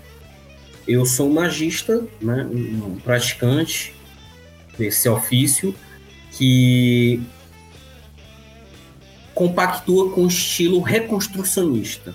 Então eu adapto, mas sempre busco entender como funcionava é, a tecnologia mais primitiva, né, para poder fazer um processo de engenharia reversa e poder aplicar de forma coerente, né? Adaptações, elas são salutares quando elas estão encaixadas em um contexto, certo? Um contexto específico da prática. Digamos assim, e considerando o nível econômico do magista brasileiro, que é baixo, realmente não dá para se estabelecer um indumentário, um, uma prática com selo de ouro, com túnica de linho. É, acho que em termos de gasto pessoal, no mínimo, a pessoa vai gastar 500 reais para ter um, um, material de qualidade para prática, né? Em termos de parafernália. Adaptações podem existir, principalmente para elementos que é, não tem no Brasil, porque os grimórios são estrangeiros, né, europeus. Existe, é possível né? Mas tem que estar contextualizada com coerência e muitas vezes o estudante ele vai ter que arregaçar as manguinhas e trabalhar e estudar e pesquisar e ir atrás da informação precisa, né? Para poder fazer aquela prática com coerência, certo? Ô, Kaique, seria como se fosse um. Você vê o valor energético daquilo, é, você fazer comparações de de será que aquela essa energia de tal instrumento que foi pedido aqui, é, eu, eu, usando isso, ela, ela, ela é a mesma. Sim. Mais ou menos isso? Sim, mais ou menos é, isso. É, mais ou menos do cinto de leão que você falou lá em cima isso. também. Eu posso dizer de uma experiência pessoal minha, por exemplo. Diga lá. É, eu perguntei, por exemplo, a, a uma dessas entidades, com todo respeito, se era realmente necessário a mesa enoquiana do John Dee e o, o sigilo DNF de cera, se era realmente necessário para que se estabelecesse a comunicação é, com todos os protocolos, pompas e circunstâncias. A resposta que eu recebi foi bem carinhosa, né? Foi, você é John Dee? você é John Dee? Né? Mas a entidade uhum. explicou, né? É, não é que a entidade seja grossa, o seu lunga. Assim, é só objetivas, é né? é, elas são imparciais. A natureza delas é imparcial. Ela é o que ela é. Tá entendendo? E, mas ela explica, olha, tem um contexto. John Dee era o John Dee, alguns instrumentos serviam para ele. Você vai ter que construir a sua gramática, a sua linguagem e os seus instrumentos. Mas o básico é, é necessário é você ter a bola, as velas e fazer a cerimônia, que é o que vai é, é, acessar chaves verdadeiramente. Tá entendendo? da, da, da prática. Quanto mais você fizer e quanto melhor você fizer a cerimônia, mais forte e sólido o ritual se torna. Então, assim, a questão do material vai depender do feedback que você tem com os espíritos. Então, nem tudo também que está no livro tem que ser seguido ao pé da letra, né? Uhum. É, os grimórios salomônicos, eles têm erros de tradução, têm erros conceituais, têm coisas absurdas. Então, eu não adoto a visão purista de que eu tenho que é, pagar uma senhorinha de idade para ensinar a filha dela que é virgem, para fazer um, uma roupa, para me usar na comunicação. A meu ver, isso é muito pedantismo. Sim. Certo? E você Agora, vai ter problema fazendo isso, né? Agora, eu também não vou fazer a coisa de forma esculhambada, não. Vou pegar aqui um giz, traçar um círculo no chão, é, umas velhinhas aqui, fazer um RMP e vinde a mim Adonai. Não, peraí, tem que ter todo um, um, protocolo, desenvolvimento, né? Quanto mais elaborado, melhor. certo? Não é por e circunstância. Ah, é, a crítica dos pós-modernos não é porque é muita teatralidade, é muito difícil, tem muita coisa. Então não faz, poxa. Vai É. recorrer a outra prática, tá entendendo? Magia salomônica, a tradição grimórica, ela tem um sentido de ser. Olha, o mago que eu, que eu mais vi adaptando de forma orgânica é, e contextualizando de, de forma reconstrucionista foi o Jake Strenton Kent. Ele disse uma coisa que, que é fundamental, que é melhor você desobedecer aos grimórios e respeitar os espíritos do que o contrário. Então rola esse feedback. Mas é importante que, pelo menos inicialmente, a pessoa procure entender e contextualizar a prática dela, para não fazer de qualquer jeito. Quem faz a coisa de qualquer jeito não recebe o, o resultado desejado, né? É, tá certo. Com certeza. Douglas, outra pergunta? Sim, é que até continuando aí, o Thiago Senna ele pergunta que, falando como convidado é o Kaique, você acha que a magia cerimonial ainda é válida no Novo Aeon? Podemos entender que os rituais foram abolidos, como diz o livro da lei? Vamos lá. A gente vai entrar em um outro assunto totalmente diferente da tradição salomônica, que é telema. Né? Mas respondendo do ponto de vista telêmico, é, existem um trecho no Liber Alveoledes, né, no Liberel, em que uma é, é receitado ao magista, no caso o escriba, o profeta, que é- era Crowley assumindo essa função, de que ele reformasse os rituais do tempo negro que já passaram, né?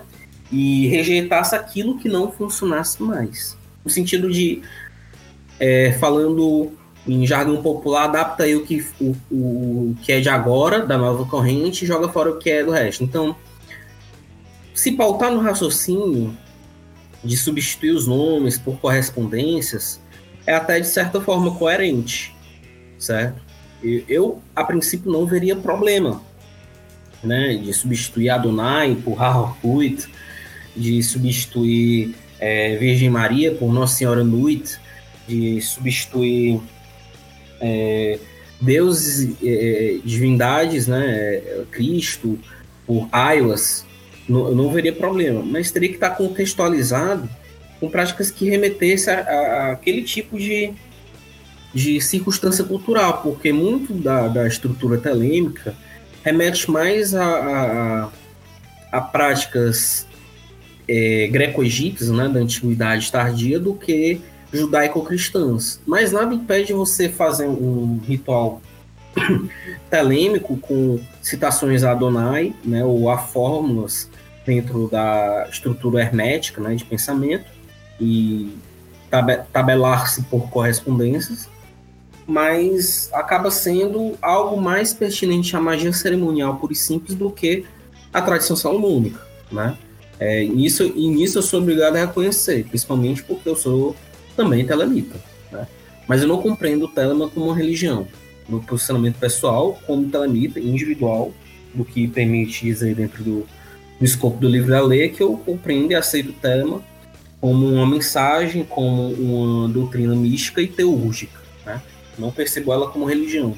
Então, se eu for utilizar o contexto salomônico, né, o contexto mais tradicional, eu vou me ater mais à, à, à linguagem hebraica, a- ao contexto, por exemplo, se eu praticar enoquiano, eu vou me ater mais à linguagem enoquiana, ou talvez toques mais modernos, por influência da Golden Dawn, e deixar as práticas telêmicas para o contexto da qual elas subsistem, né?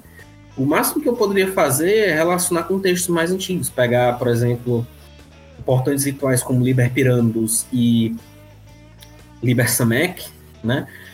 É, relacionados com textos como o PGM, né? Que são os papiros mágicos greco-egípcios, o PDM, que é o papiro demótico, o papiro de Leiden, o livro para sair à luz, que é o livro dos mortos egípcios, os textos das pirâmides e tantos outros textos da antiguidade tardia, como os oráculos caldeus, né, os livros de Jâmblico, Pro, Protino. Então, que são mais pertinentes, porque o Crowley utiliza boa parte da estrutura e do ideário dele, remetendo ao que ele chamava de retorno da religião natural, que era uma espécie de paganismo misturado com metodologia científica, da qual ele contextualizou Telemann.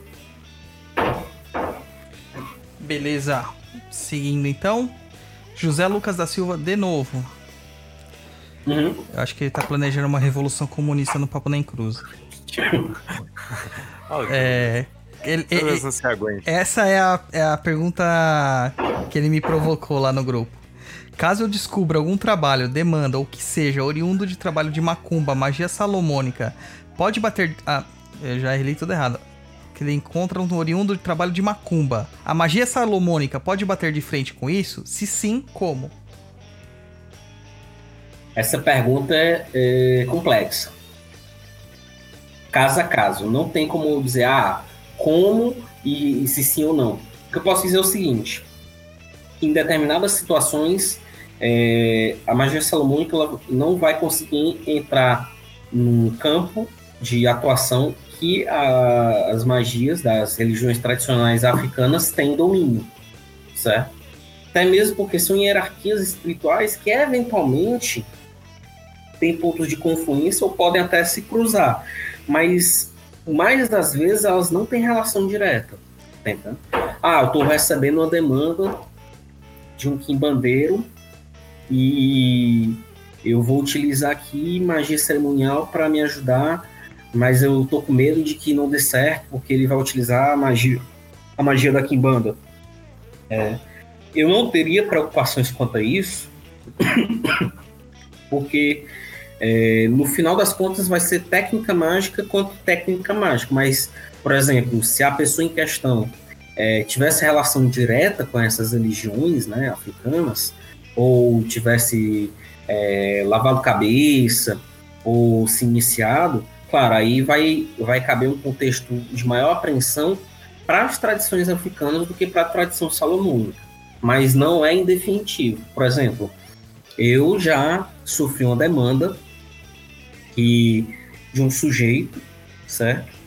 De um outro estado, que tinha problemas, desavenças pessoais comigo, e ele, para tentar me calar, por covardia, ele pagou um quimbandeiro para demandar. Isso eu não sabia. Não sabia diretamente, mas eu intuí que eu estava sofrendo a demanda e agi de prontidão, né? Eu, eu quase escapei, é, eu escapei na verdade, né?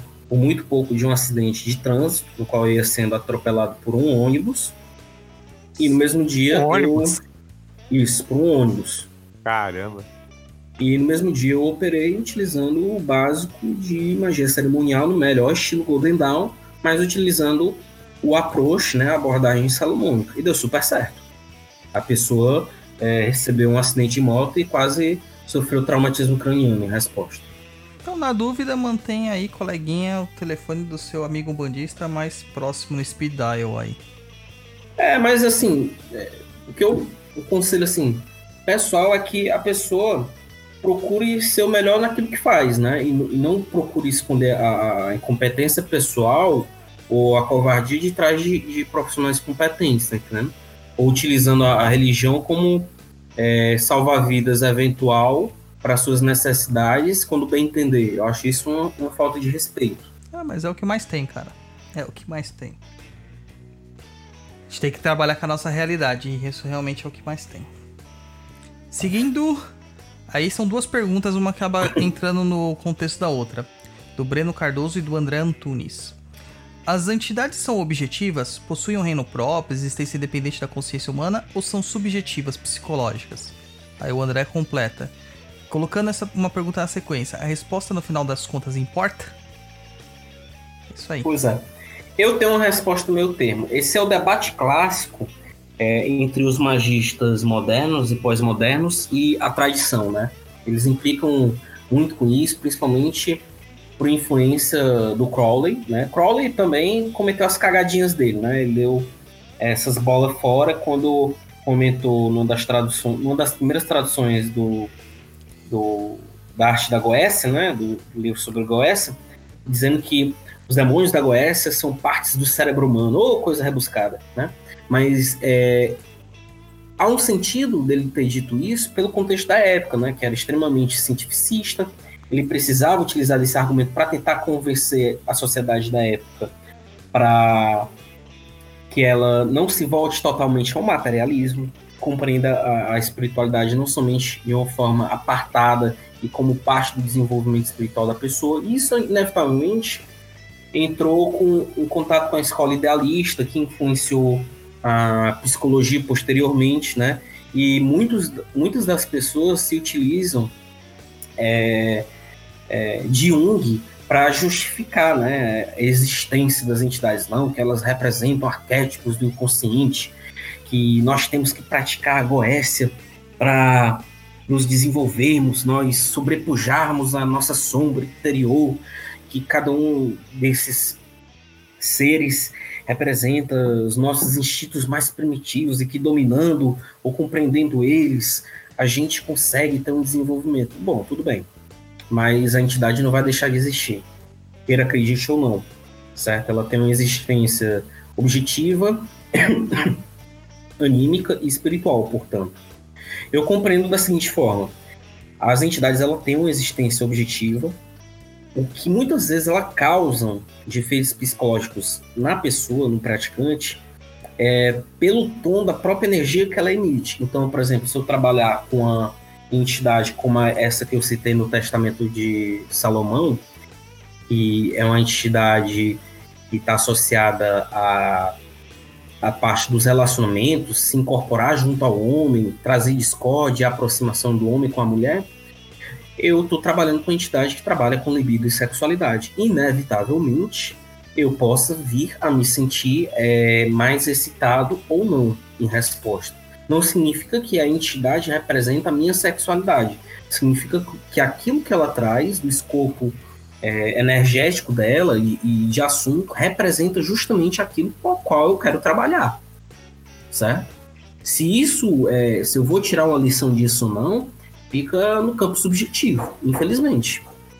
Agora, eu já, eu já lidei com situações do tipo é, em que eu trabalhava com um determinado sistema e as práticas eram muito fortes e é, eu sigo algumas regras, até mesmo em tom de castidade temporária, no sentido de preservar a energia sexual, em que é, às vésperas de uma operação eu sofri poluição noturna.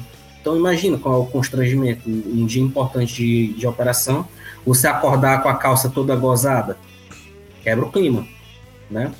E muitas vezes é, existe um trabalho que as entidades até explicam por que tem existir, tá entendendo? Por que, que é, é, provoca esse tipo de reação fisiológica no corpo da pessoa. E às vezes a pessoa acha que está é, cometendo um, um, pecado. Muitas vezes as, as restrições e as recomendações que os grimórios botam é mais no sentido de semancol para a saúde, porque você está em contato com uma energia pura e você precisa estar tá condizente com aquele padrão de energia, do que algo do tipo, ah, isso é pecado, isso é, do mal. É punitiva, né? É, punitivo.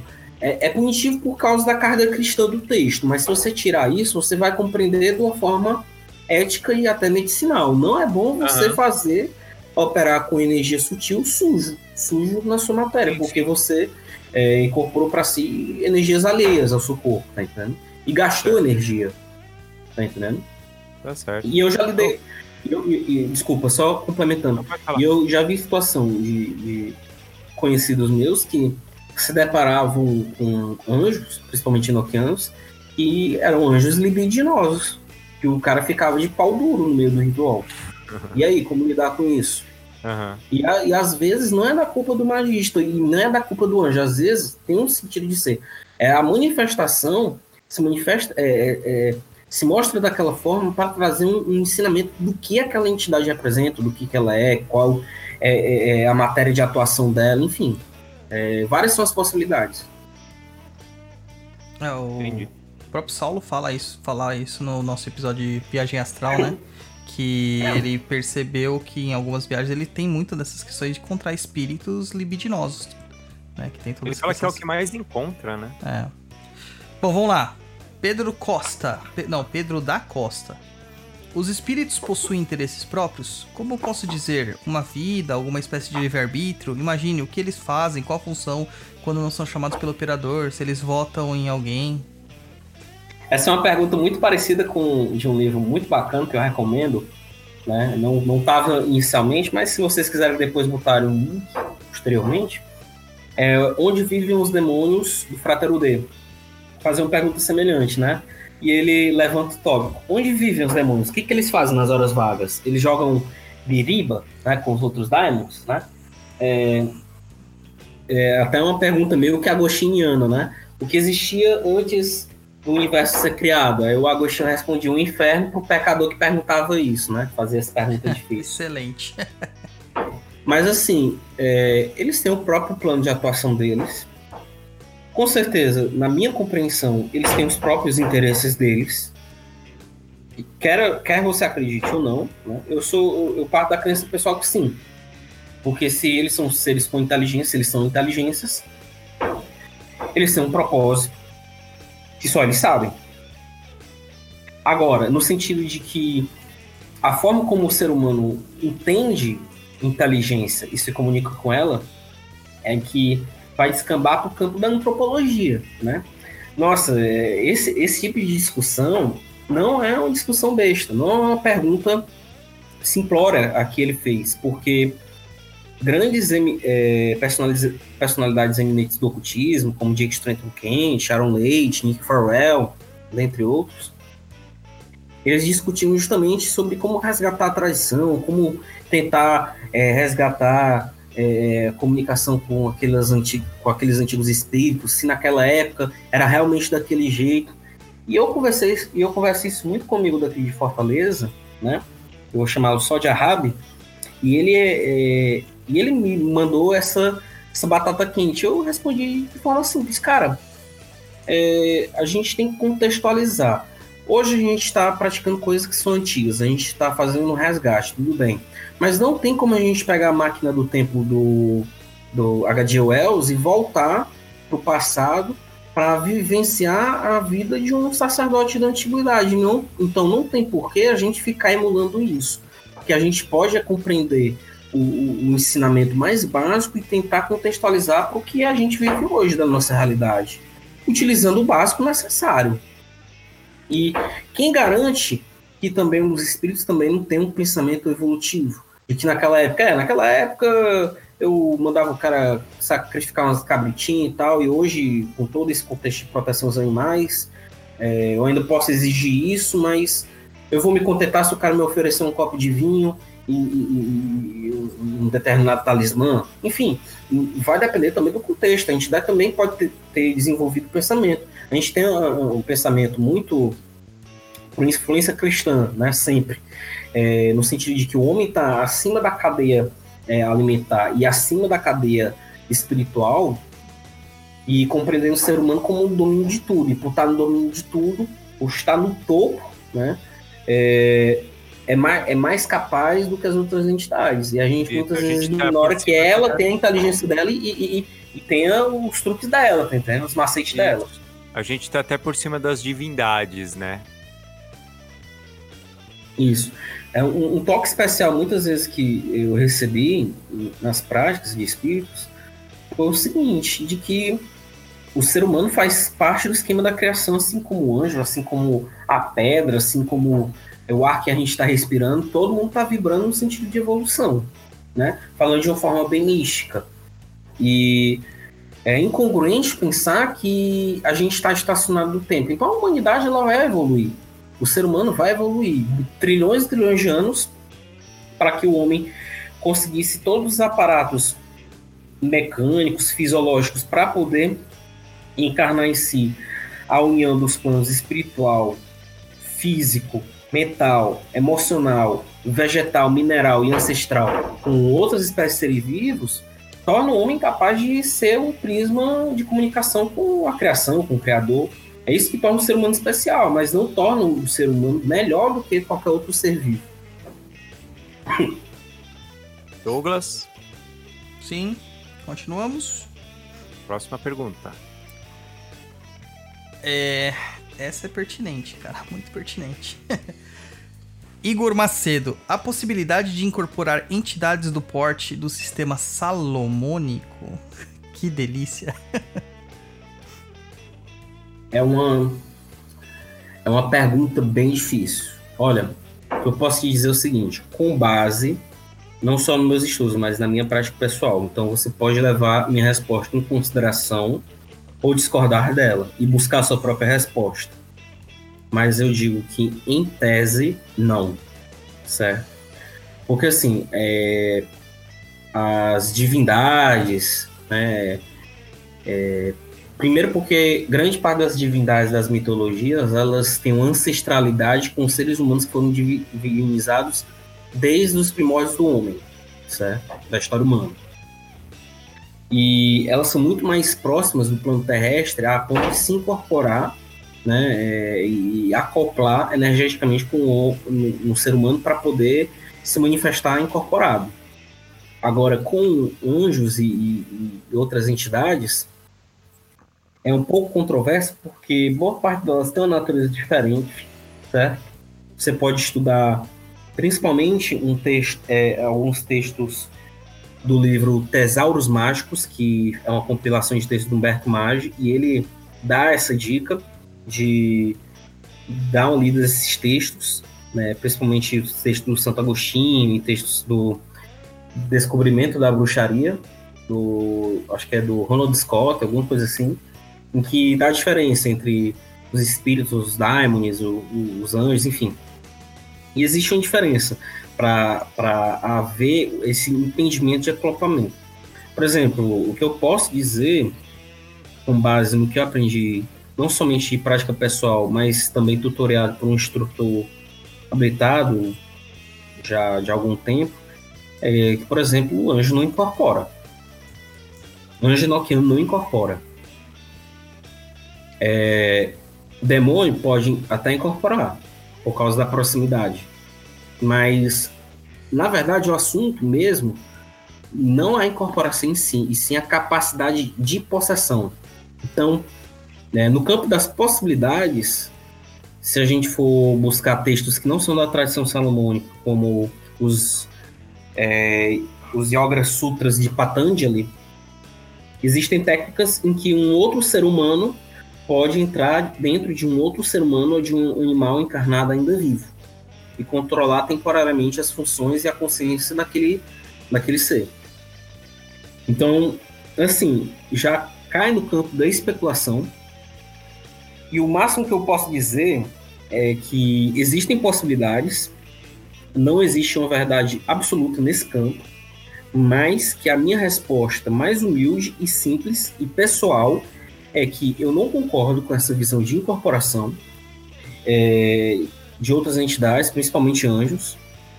É, no meu entendimento e no feedback que eu recebi, anjos não incorporam. O máximo que eles podem fazer é se aproximar do ser humano e rolar algum fenômeno mediúnico semelhante à psicofonia. Mas ainda assim não há incorporação. Excelente. Já que você falou em possessão, Douglas, tem as últimas perguntas que fizeram aqui pra gente. Deu bastante burburinho essa semana. É, teve um caso aí de uma youtuber, né? Parece que ela era uma youtuber de astrologia, alguma coisa assim. Hum. Eu, eu realmente tô falando aqui de leigo porque eu não conhecia ela.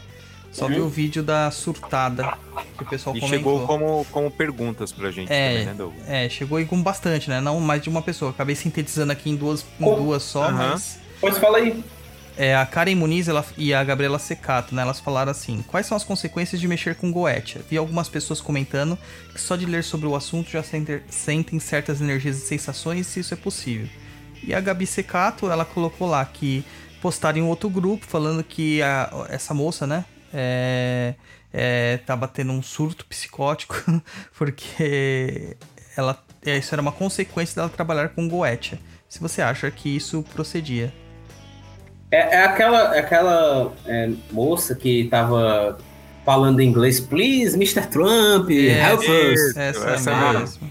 Tava ah. chorando, papando, parecia uma, uma cena Olha, essa pergunta é complicada porque tem que ser. Eu, eu veria do ponto de vista clínico, certo? Não, não sou médico, não sou profissional da área da saúde, mas o que me parece é que ela deve ter algum transtorno e deve procurar ajuda profissional urgente para ontem, certo?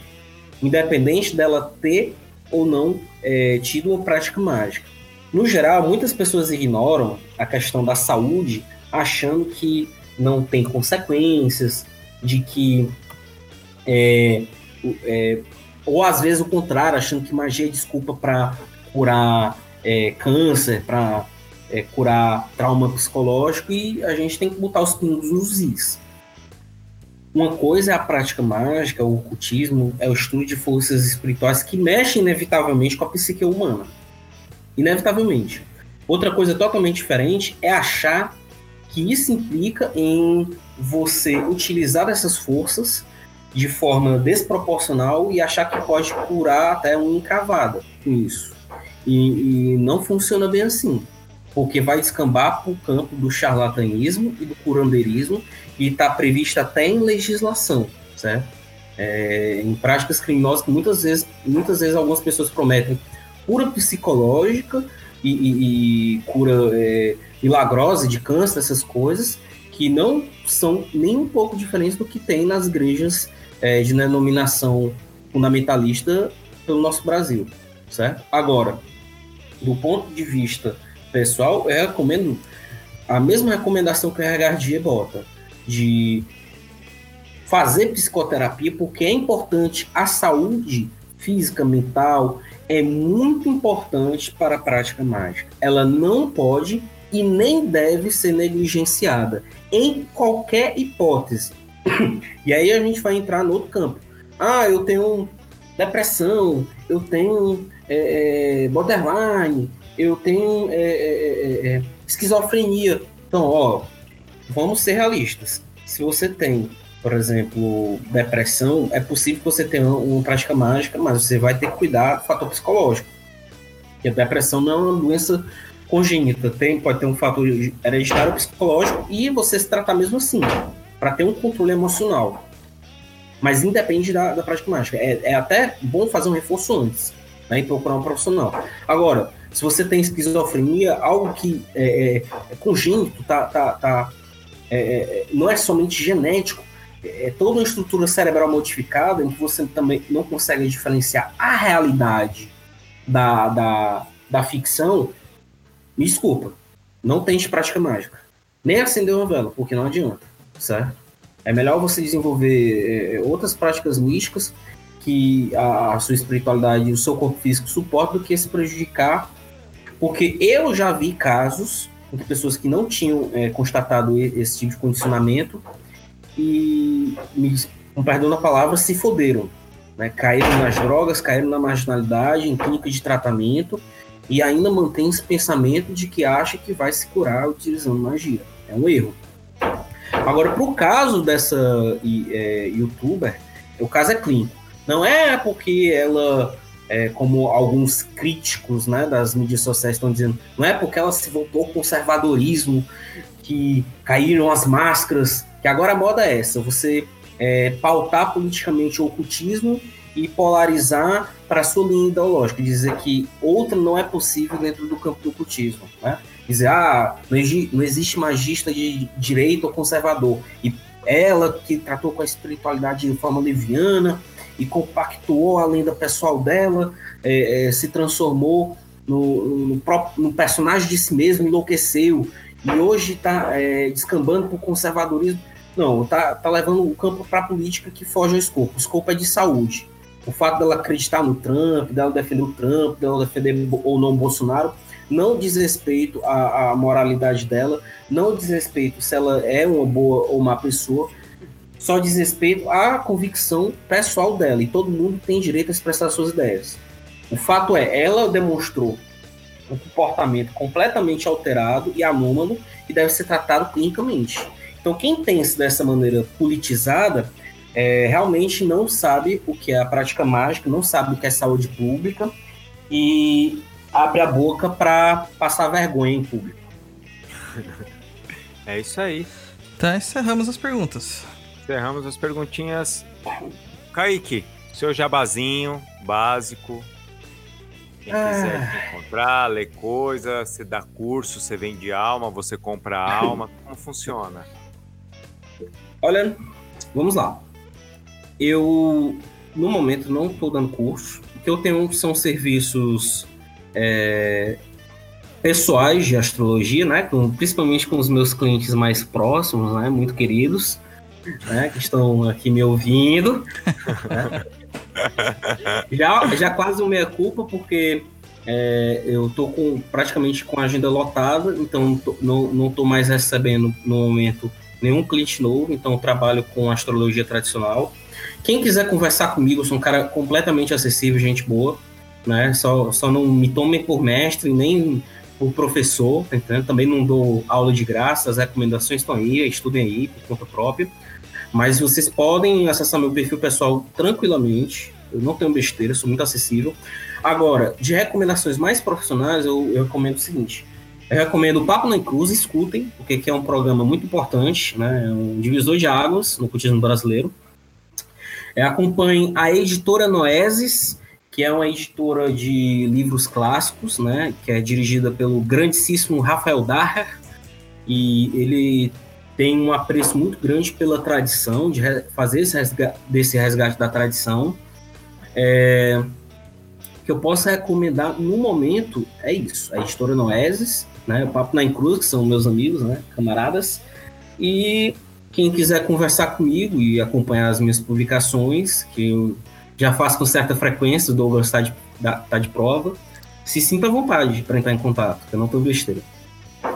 Legal. Douglas. Quero agradecer o Kaique aí, a gente se conhece há muito tempo. É, e contrariando a minha regra, a gente manteve a amizade aí durante todo esse tempo. então é isso, é, então é isso aí, cara. Muito obrigado, viu, por essa, essa realmente foi um, uma explanação, basicamente uma aula aqui. E a gente nunca tinha, pelo menos eu nunca ouvi alguém falando tão profundamente sobre o tema.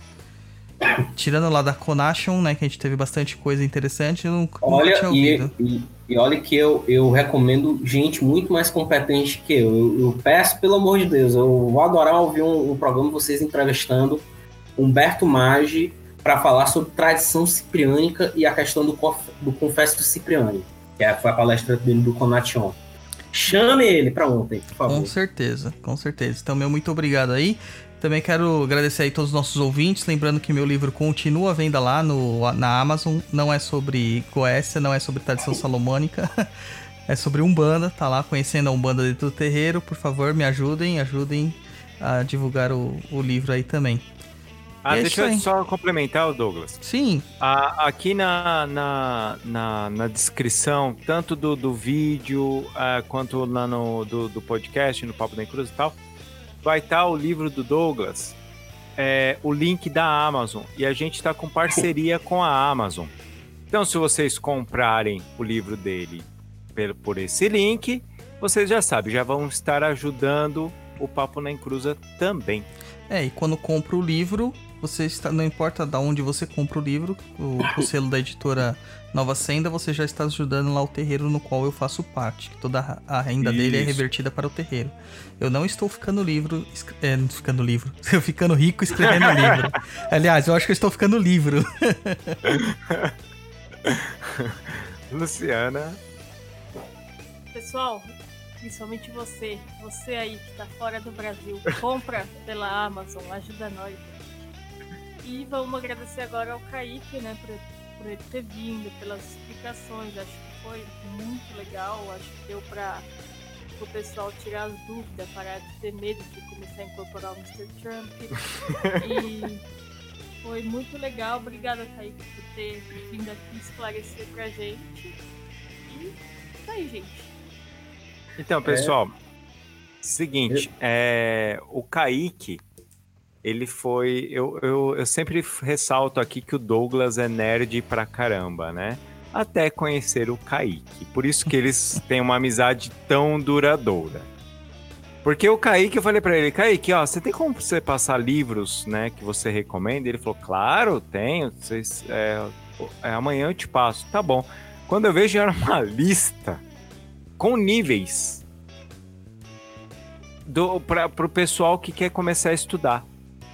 Ele mandou tudo certinho, com os níveis, tudo que vai estar tá na descrição do, do podcast, vai estar na descrição, vai estar no Papo da Encruz, vai estar aqui também no YouTube. Então, e já tá aqui, ó, ó, com os links da Amazon de todos os livros. Tem livros lá a partir de 12 reais. Para todos os bolsos, e é porque eu não, não botei os níveis secretos, né? As fases É. secretas. A fase secreta não tem, então você tem que ler todos esses. Aí você vai chegar pro Kaique e vai falar: Kaique, eu já li tudo. Me dá os secretos. Aí o Kaique vai começar, vai fazer umas perguntinhas para vocês e vai passar os livros das fases secretas. Então, vai estar na descrição do vídeo a parte do- da Amazon aqui, todos os, os livros listadinhos ali com o link. Então, quem curtiu o, o podcast, é, quem curtiu o tema, entra lá, quer começar a estudar a, a magia salomônica, entra aqui no, no- nos links e aproveita e compra lá os livros que tem para todos os bolsos, tá certo? Então, pessoal, espero vocês no próximo podcast ah, daqui 15 dias. Então, espero vocês. Tem mais algum recadinho, Douglas? Não, você vai falar que não são 15, né? É daqui a próxima sexta-feira, a outra sexta-feira. dia 31. Isso aí.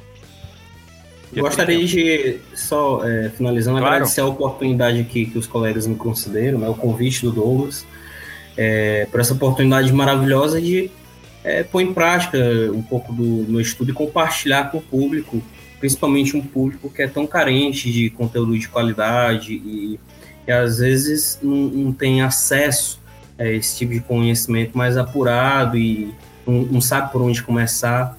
Eu acredito que é, pelo menos eu tenho dado alguma ajuda né, é, nesse sentido. Não- vou conseguir responder todas as perguntas, tem muita coisa que vai ficar de fora e só a prática vai ajudar a dar um entendimento, mas pelo menos no sentido de pesquisa e instrução, acho que o básico eu consegui dar com, é, com o respeito que o público brasileiro merece, né? Kaique, E- você já tá com mais conteúdo do que na Wikipedia, cara. Então. Não, minha, é, eu tenho um amigo que me chamava de Wikipedia Boy, da Itatiba. Então, é, nesse sentido, é, eu peço perdão aí pelos colegas se eu falei alguma coisa assim fora de, de ordem, ou se eu me expressei muito grosseiramente, né? Porque a gente, no calor do discurso, a gente acaba é, ficando um pouquinho mais violento, tá ok? Mas eu gostaria de dizer, principalmente ao- a quem curtiu, né, meu muito obrigado e a quem não curtiu tanto, ou quem não gostou, quem vai me odiar a partir de hoje, ou já alimenta esse ódio há muito tempo, pau no seu cu e dinheiro no meu bolso. Terminou bem. Então, tchau, pessoal. Até o próximo programa.